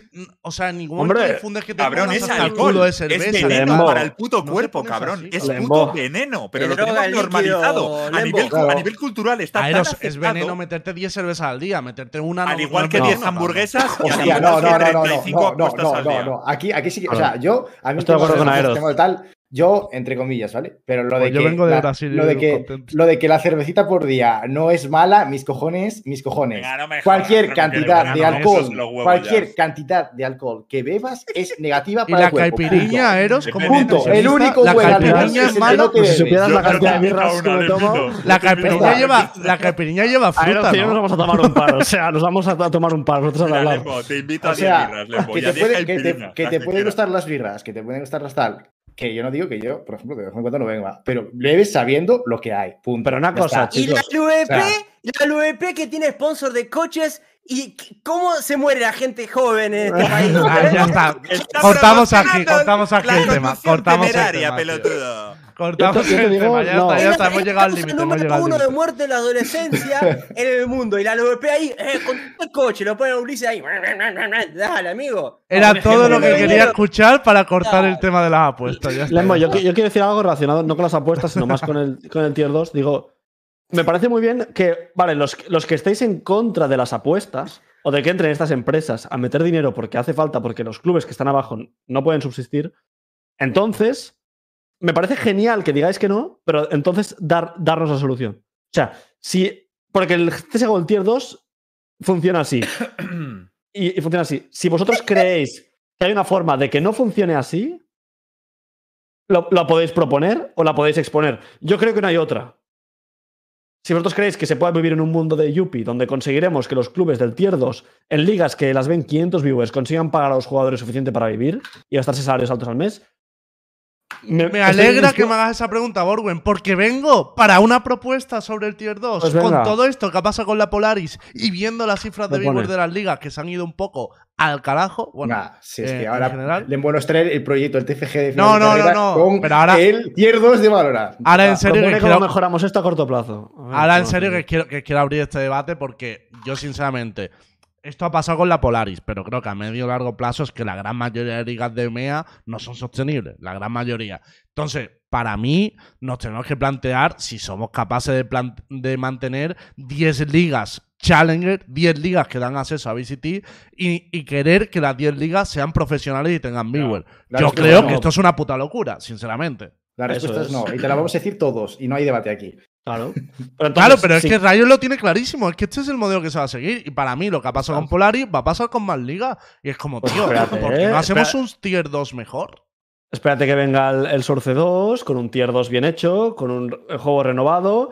¿Cómo? Eh, tío, ¿tú crees que las- Valve va a cuidar? Ojalá. No sé. Yo no espérate, conozco qué es el Counter-Strike. Esto es universo espera. Valorant. Espérate, espérate que luego la- estos sponsors se vayan para allá, los jugadores tier 2 a largo plazo, los jugadores tier 2 digan, en este juego gano 500 euros, en el otro gano 1500. Eso sí, eso sí. Yo sé a lo que te Típico de. Fortnite Player, ¿eh? Pero- No, no te sí, pone pero player. no porque- No, pero o, no como, porque Game- es o comer césped, o, co- o comer césped, o, comer en un restaurante. Claro, pero no porque Gabe. Newell diga "Di- voy a crear un sistema estructurado y Valve se va a volcar en el juego y va a escuchar a los jugadores y voy a crear un, un circuito de competición. Yo creo que no va a ser por eso. Simplemente a lo mejor va a ser porque va a haber más pasta, a lo mejor. Claro, O- sí, y ya está, ¿sabes? O sea, no, no va a ser porque la desarrolladora de pronto Yo lo que digo es que al "Puta final también en Counter tienes claro cuál es el, o sea, el sistema de ascenso, no sé ahora mi- mismo, pero antes era SL Pro League, tenías muy claro cuál era tu objetivo, tal. Yo es que en Valorant veo que es que al final hay 10 ligas regionales, además con limitaciones de, de regionalidad con los rosters y tal,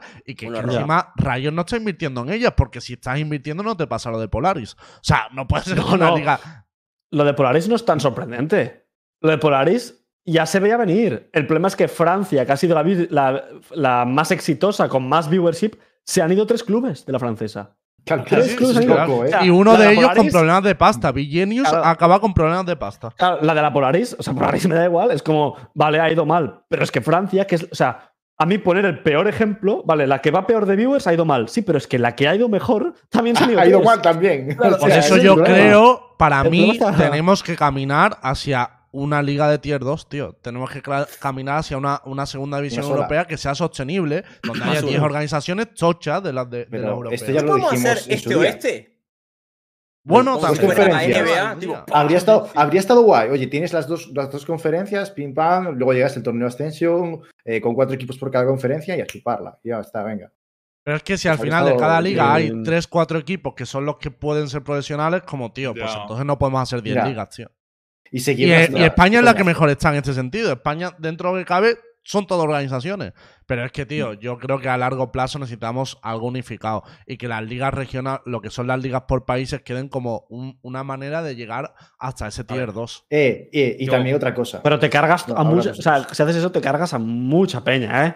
O sea, quiero decir, muchos se quedan sin competir, sin contratos, mucha peña se. O sea, A ver, es A Lemo no le importa eso. si haces eso, sí, arrasas por claro. delante, ¿eh? Yo O sea, creo que mejoran los contratos de la gente que No. esté en la liga. O sea, a, mí, No, no, a mí- no, no. a mí no me gusta lo que está diciendo Lembo, pero es verdad, y esto lo he vivido en el counter. Cada año, cada año, estos deportes cada vez se hacen más exclusivos, más elitistas, y cada vez el círculo se cierra, se cierra, se cierra. Y si lo pensáis, en los deportes tradicionales, que sé que no hay que compararlo, ¿vale? Pero es un poco lo mismo, ¿sabes?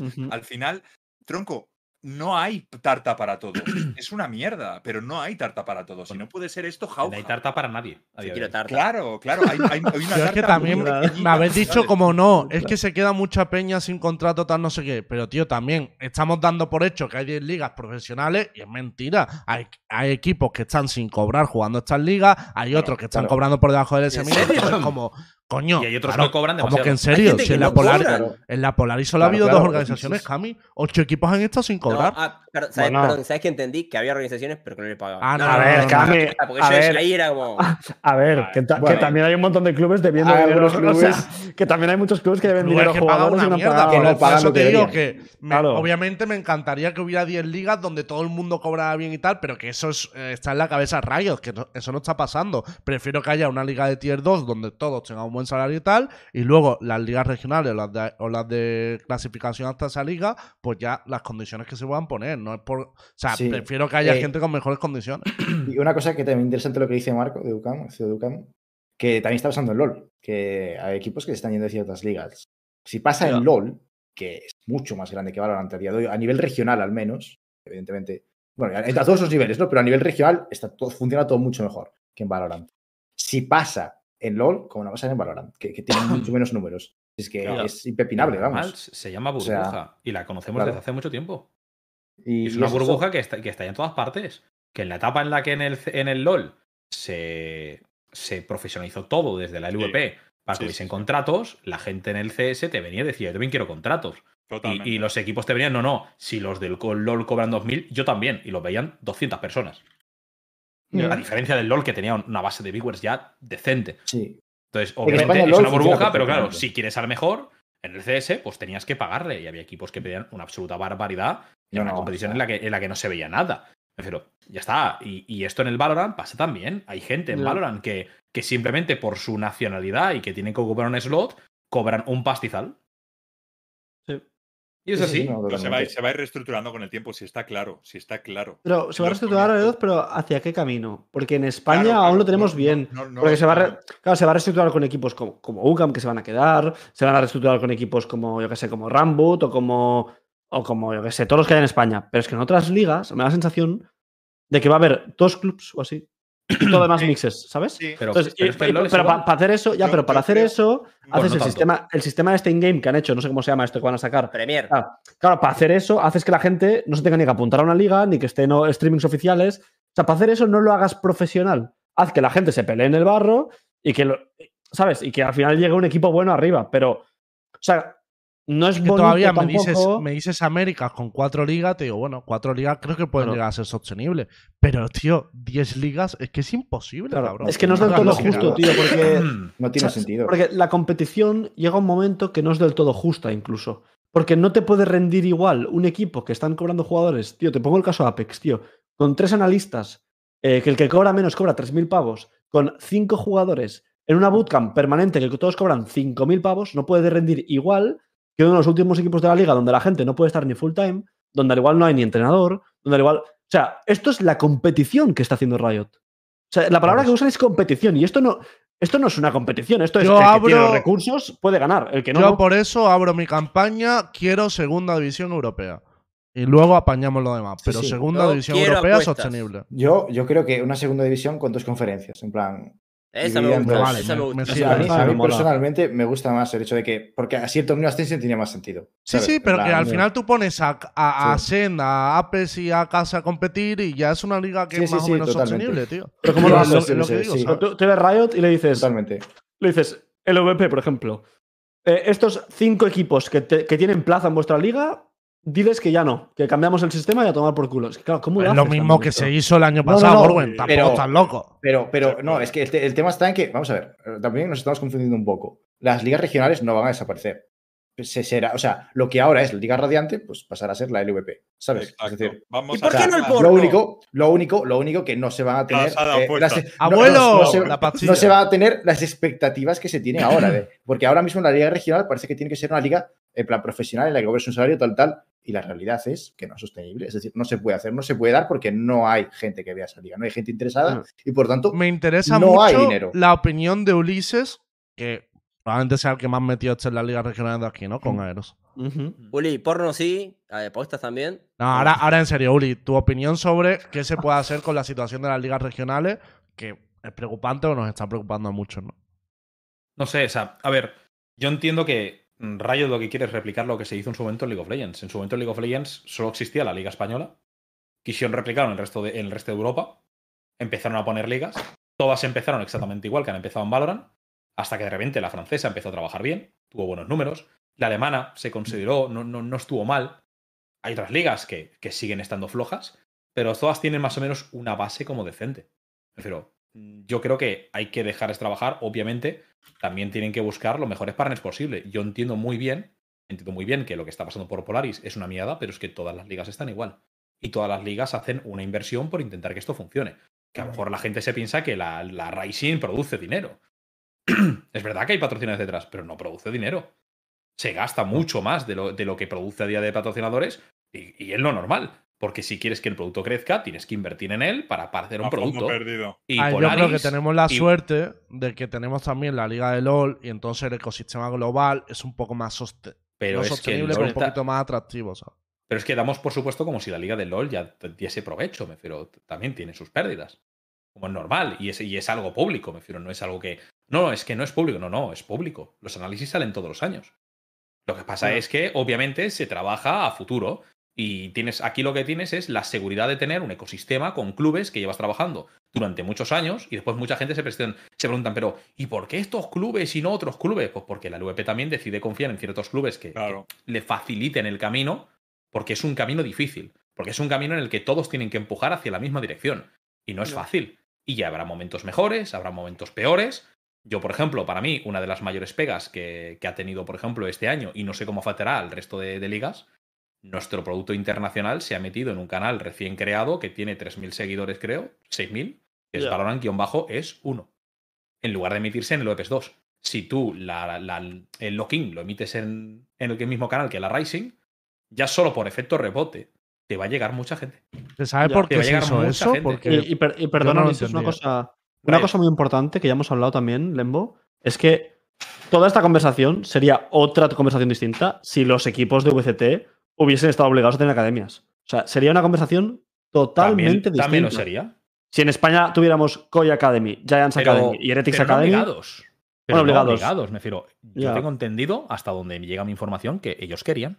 sí, No es que no les hayan obligado, es que no les han dejado. claro, sería Todo- otra diferente. conversación totalmente Todo distinta. esto me, me suena mucho FIFA contra UEFA. Como Riot eh, franquicias, departamentos contra Riot Challenge. ¿No les parece? Como que Puede se ser. chocan entre ellos. Yo creo que No ellos tienen, eso. ellos tienen una visión del producto a futuro y la están trabajando a su manera. Ellos ya saben que han creado un producto exitoso, creen que lo pueden seguir haciendo y toman unas decisiones que tendrán una visión muy diferente Pero de la ¿cuál que es el tenemos los que producto abajo. exitoso? ¿Cuál es el producto exitoso? League of Legends. Hmm. Ah, pero. Pero las Challenger no, no son un producto exitoso. ¿Y por qué, No. por qué, por qué las amplían? Si sabe, es como tener 10 pibes y tenés menos atención cada uno. Pero en, en es League que of Legends- como- pero en League of Legends le funciona. A mí, a mí lo que me jode el Valorant es como Bueno, tampoco- un ecosistema de vamos a tener 10 ligas casi profesionales con organizaciones y tal. Como es mentira, tío, que la gente está sufriendo en las ligas para sobrevivir, cabrón. Pero entonces- Entonces, para mí, haz algo que de verdad sea sostenible. Yo creo que es viable hacer una segunda división, aunque sea con dos confederaciones. Es viable. Tú puedes hacer Venga. 20 equipos viables en el tier 2. Pero, Pero no ¿sabes puedes hacer. No puedes hacer. eh, ¿Cuántos No son? puedes hacer 10 50. ligas. Eh, claro, son 100 equipos, cabrón. 100 Pero ¿sabes qué equipos viables. Que- es imposible. Que para mí ni de Basura. coña, o sea, para mí fallo gravísimo, no deberían haber hecho la mierda esta para subir ascensión. Lo de las 14 plazas de VCT. Pa- Para mí, o empiezas con 10 o con 14 plazas. Pero esto de que cada año vaya a subir uno, no. A mí el ascenso ¿Cómo no me gusta? pero me no, gusta. no, no. Es lo mejor. En, en el LoL eso no existe. En el LoL eso no existe. Y te digo el porqué. Primero de todo, porque te cargas todas las academias. Si eso existe, te cargas todas las academias. Sí, pero, pero Para mí en tiene más cosa. valor la academia. No, no, un momento, Borwen. Estás olvidando una cosa. Pero estamos tratando el LOL como un éxito, porque obviamente en general es un éxito, pero si también están haciendo esto, es porque ellos también son conscientes de que el producto que crearon en el LOL fue una cagada. Porque en su momento metieron unas franquicias en la que tienen ahí a tres, cuatro clubes, de los que les Sí. ha costado mucho liberarse de ellos, que ni generaban contenido, ni aportaban nada, ni los quería consumir el público, ni los de su propia región. Sí. Entonces, creo que es interesante el hecho de que se afiancen con algunos clubes y den esperanza para que otros clubes potentes puedan llegar ahí arriba y que puedan aportar, que vengan Claro, con hambre, que que vengan con ganas, que vengan con contenido, que quieran hacer mucho más para No, que crezca de desde abajo Es hasta arriba. hecho, a mí vale, eso pero- me parece una idea Te digo genial. una cosa. No te se digo una podría cosa. hacer, pero una cosa, no se Si podría no hubiese Ascension, no, si no hubiese Ascension, el club, ahora mismo en Polaris habría cero clubes. Ya, pero te digo, pero no se podría hacer la Ascension. O sea, no Ascension. No- Riot quiere 14 equipos en la liga, ¿vale? En vez de subir de división y ganar la plaza, no podrían hacer simplemente que cada año Riot elija uno. El que quiera, independientemente de que haya ganado o perdido. Porque también- cagada. No, no es una cagada porque. No, muy no. a dedo eso. Es que para mí eso es mejor, porque si tú lo haces. Porque si a dedo puedes elegir el, el que tiene fanbase o el que lo está haciendo bien. Porque ahora mismo. A ver, Viene- si viene- te quitan a porque entra espera, un equipo, Vale, momento. vale, vale, espera, espera. Ahora mismo ¿por viene- qué Giant Cami, Un desgraciado? momento, un momento. momento, Ahora mismo momento, viene un millonario. calma, calma, calma. Viene un Voy- pedazo de millonario, ficha a los mejores jugadores de Europa, hace un club de mierda nuevo, con cero patrocinios nada, se la pela, ficha a los mejores jugadores, suben a Ascension. Y, y en la VCT nos toca tragarnos el equipo, No, no. el club de mierda Y en, nuevo. y en el momento en el que tengan que entrar, tendrán que cumplir con los mínimos que le estipule Riot. Porque que Si entres en franquicias no quiere decir que ganes, subes. Si ganas, tienes que cumplir Pues- con lo que te pide Riot. Y si no ¿Y cumples con lo que te pide Riot, Pues eso, pero, A pero tu es Y que Pero- esto Vale, con mi el filtro- propuesta. este filtro debería estar es- desde abajo. entonces. Claro, es, esto con mi propuesta mágica de la segunda división es mucho más controlable. Porque si tienes 20 putos equipos, puedes controlarlo desde el año anterior, antes de Pero, que suban. Lembo, una pregunta, una- al barco de la Lembo, una pregunta, una pregunta. ¿Desde cuándo es tu propuesta? Si la propuse yo el otro día y el anterior. Sí, ahora es tuya. pregunto, ahora pregunto, tuya. pregunto. Pero- no, no. Desde que la ha comprado Burger King, Aska, cállate. yo, yo os digo una, yo os digo una cosa. Estáis aquí peleando por una segunda liga. Yo te digo, yo prefiero que siga así. Yo, yo también. Dale- dale Yo tiempo, ahora, dale ahora- tiempo. ahora mismo también. O sea, sí, sí. la Rising Mira. para mí, la Rising para mí tiene que volver a ser lo que fue el año pasado. Ya, cabrón, pero, pero una cosa, una cosa, dale tiempo. que- ya, pero Ulises, tú lo ves desde el punto de vista de Rising. No, sea, yo, lo, yo veo desde el, yo lo veo desde el punto de vista de que a mí lo que me interesa es lo que se haga en España. Ya, lo, que pero haga- cabrón. lo que le esté pasando a la Polaris a mí no me importa. Ya, pero cabrón. Y esos son eso- factos. Vale, pero una cosa. Vale, pero a, a mí, no porque esté jugando yo, a mí sí me importa lo que se pasa en la liga alemana y en la francesa. O sea, a mí me importa el ecosistema. A mí me importa ¿qué el ecosistema de? España. A mí me importa el ecosistema de España, Borwen. a mí el ecosistema de Francia, de Alemania, de Turquía, no me importa igual que no me importó en el League of Legends. Vale, pero porque, tú no porque yo estoy de acuerdo en que está muy bien que crezca, pero aquí el único ecosistema que a mí me importa es que funcione el producto europeo, que, que funcione el producto internacional y que, y que funcione el producto nacional. Españita. Ya está. El resto me da igual. Pero, me Ulises, importa, creo me que puede cómodo importar porque ahora mismo por funciona. cariño, por empatía. Siempre Ya está. funcionó, Siempre funcionó. Siempre funcionó mis cojones. Siempre funcionó. Siempre funcionó mis Siempre cojones. pero una cosa que, cojones. que estáis opinando que. que Esto le con está- Kim Jong-il no ha pasado. una cosa, Sí, pero- sí, no, no, pero- siempre funcionó. La liga del EVP de, de CSGO también funcionaba. Hasta que dejó de funcionar. No funcionaba, cabrón. Hasta- no ¿Qué? funcionaba. No, No, no, me no. compares. No, no te metas en no te Estuvo dos años esa, funcionando, ¿eh? estuvo dos años no funcionando hasta que se la pegó.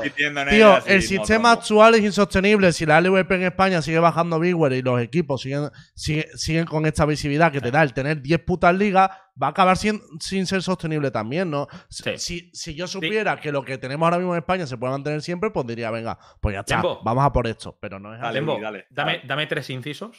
Inciso número uno, estoy hablando de MEA. A mí sí me importa lo que le pasa a mis compañeros de Latinoamérica. Y más después de haber tenido unos- una, una- una muy buena etapa en Ciudad de México, pasando muy bien con sus compañeros, hablando de sus ligas y viendo cómo crecen y mirando a ver si a futuro pueden ir a mejor, porque todavía allí tienen mucho más problemas de los que nos tenemos aquí. Y ya os lo digo yo. Ya, pero, y pero creo una que cosa. Cami lo sabe también. Y, y aún así, y punto, 15 número, punto número dos, CSGO en España funcionaba Hasta que de repente ¡Eh! Eso. tuvo, Ahora, tuvo la idea y dijo: ahora. Vamos a hacer nuestra liga de 300 viewers. Eso. Y murieron las dos. Pero, Ay, pero una cosa, Ulises- chicos, Ulises Nos vamos a meter aquí en un debate vivo. que no corre. No, no me Pero una cosa, Ulises, es que en. Latinoamérica están mucho mejor que aquí. En Latinoamérica No, no, tienen cuatro ligas. ¿eh? O sea, en- no, no digo en América. En América tienen cuatro ligas. Sabes que más o menos la parte final va a funcionar por los equipos de NA. Y luego, por ejemplo, te vas a la Liga de Latinoamérica Norte y que tienen seis organizaciones. Porque saben Sí. que tener 10 no, no, no podría, no sería sostenible. Y, y Lembo, ¿cuántos equipos, cuántos mejor, estaban tío. y cuántos equipos estaban en los clasificatorios de cada una de las regiones? Cuando habían clasificatorios abiertos. ¿Cuántos equipos había en no EMEA? sé, no sé, no. ¿Y cuántos equipos había en Norteamérica? Y en Brasil. Y en Latinoamérica. Miramos, miramos los números del pasado, a ver cuántos equipos había en EMEA. Y si quizá por eso han planteado 10 Pero no sé por dónde Quizá vas. porque había un exceso vale. de equipos de la hostia y consideraban Ya. que muchos equipos iban a quedar fuera. Porque Ya, si lo dejas en una ¿sabes liga que- con 10 equipos, pues Pero posiblemente pero te son cargas a- a- al y mucha 80% de lo que hay ahí. Vamos a ver, Pero, vamos a pero una cosa, una cosa, que cargarte el 80% os lo vais a cargar igual. Es decir, si solo nos interesa que nos funcione Francia y España, como en el LOL, A si mí- solo a mí interesa me- esto porque- eh, A mí vale, que pero, no, funcione Francia, si funciona perfecto por ellos, me ya, alegro. pero entonces no, puede- no, no- no me es relevante. pero entonces no digáis que no queréis los sponsors de las cajas de apuestas. Si a vosotros os la Yo pela lo que, a vosotros os la pela lo que pase fuera, si os la pela, pues no tengáis sponsors en los equipos de España. Pero la gente que está en el norte, sea, vosotros lo decís de una posición, no, lo decís de una posición muy, muy cómoda. Porque en Ya, España y en Francia va ya, bien. Pero la gente que tiene un club de mierda que está perdiendo dinero, tiene el sponsor. Escúchalo, Lembo. Es que en España tampoco van O sea, bien. En plan, no podéis decir una cosa, no podéis decir que os la pela el norte y luego decir, ya, porque los del norte no hagan eso. No, entonces os importa lo que hagan. Ya, ya, ya, tiene sentido, tiene sentido. ¿Sabes? Os importa, mucho, os importa mucho. Pero si, si yo, si yo lo digo con toda la sinceridad del mundo. Me refiero, obviamente, si les va bien, es mejor para todos. Pues coño, Pero- la, pero cosa es. Pero mi prioridad no es que le vaya bien a la Liga Polaris. Me refiero, si la Liga Polaris no está funcionando, también. es, es porque a día de hoy lo ha cogido una empresa seleccionada por Riot que está invirtiendo lo mínimo. Porque ya te digo yo, el resto de ligas con patrocinadores o sin ellos seguramente estén invirtiendo más pasta. Y estarán perdiendo muchísimo dinero, como, como siempre sucede en los esports. Y hay una cantidad de sueldos inflados también de la hostia. Que se están pagando sueldos que no tienen ni sentido ninguno para jugadores que no tienen sentido ninguno. Pero Eso, eso- ya está. aquí en, Es- pero- pero una cosa, aquí en España, o sea, yo lo que no quiero es que esto vaya en decadencia, porque yo te compro el argumento y creo en vuestro proyecto y creo en la LVP y creo que se puede intentar hacer otra vez la Superliga que vaya bien. Pero, tío, yo he visto este primer split y por parte de la LVP se pueden hacer las cosas mejor o peor a la de tal, pero yo veo que los viewers bajan, una veo que el tier 2 baja, veo que el interés en el tier 2 también baja, porque también en las otras ligas es peor, y veo cosa- que todo va hacia un túnel más una- negativo que positivo. ¿No crees que eso es por este año, Borwen?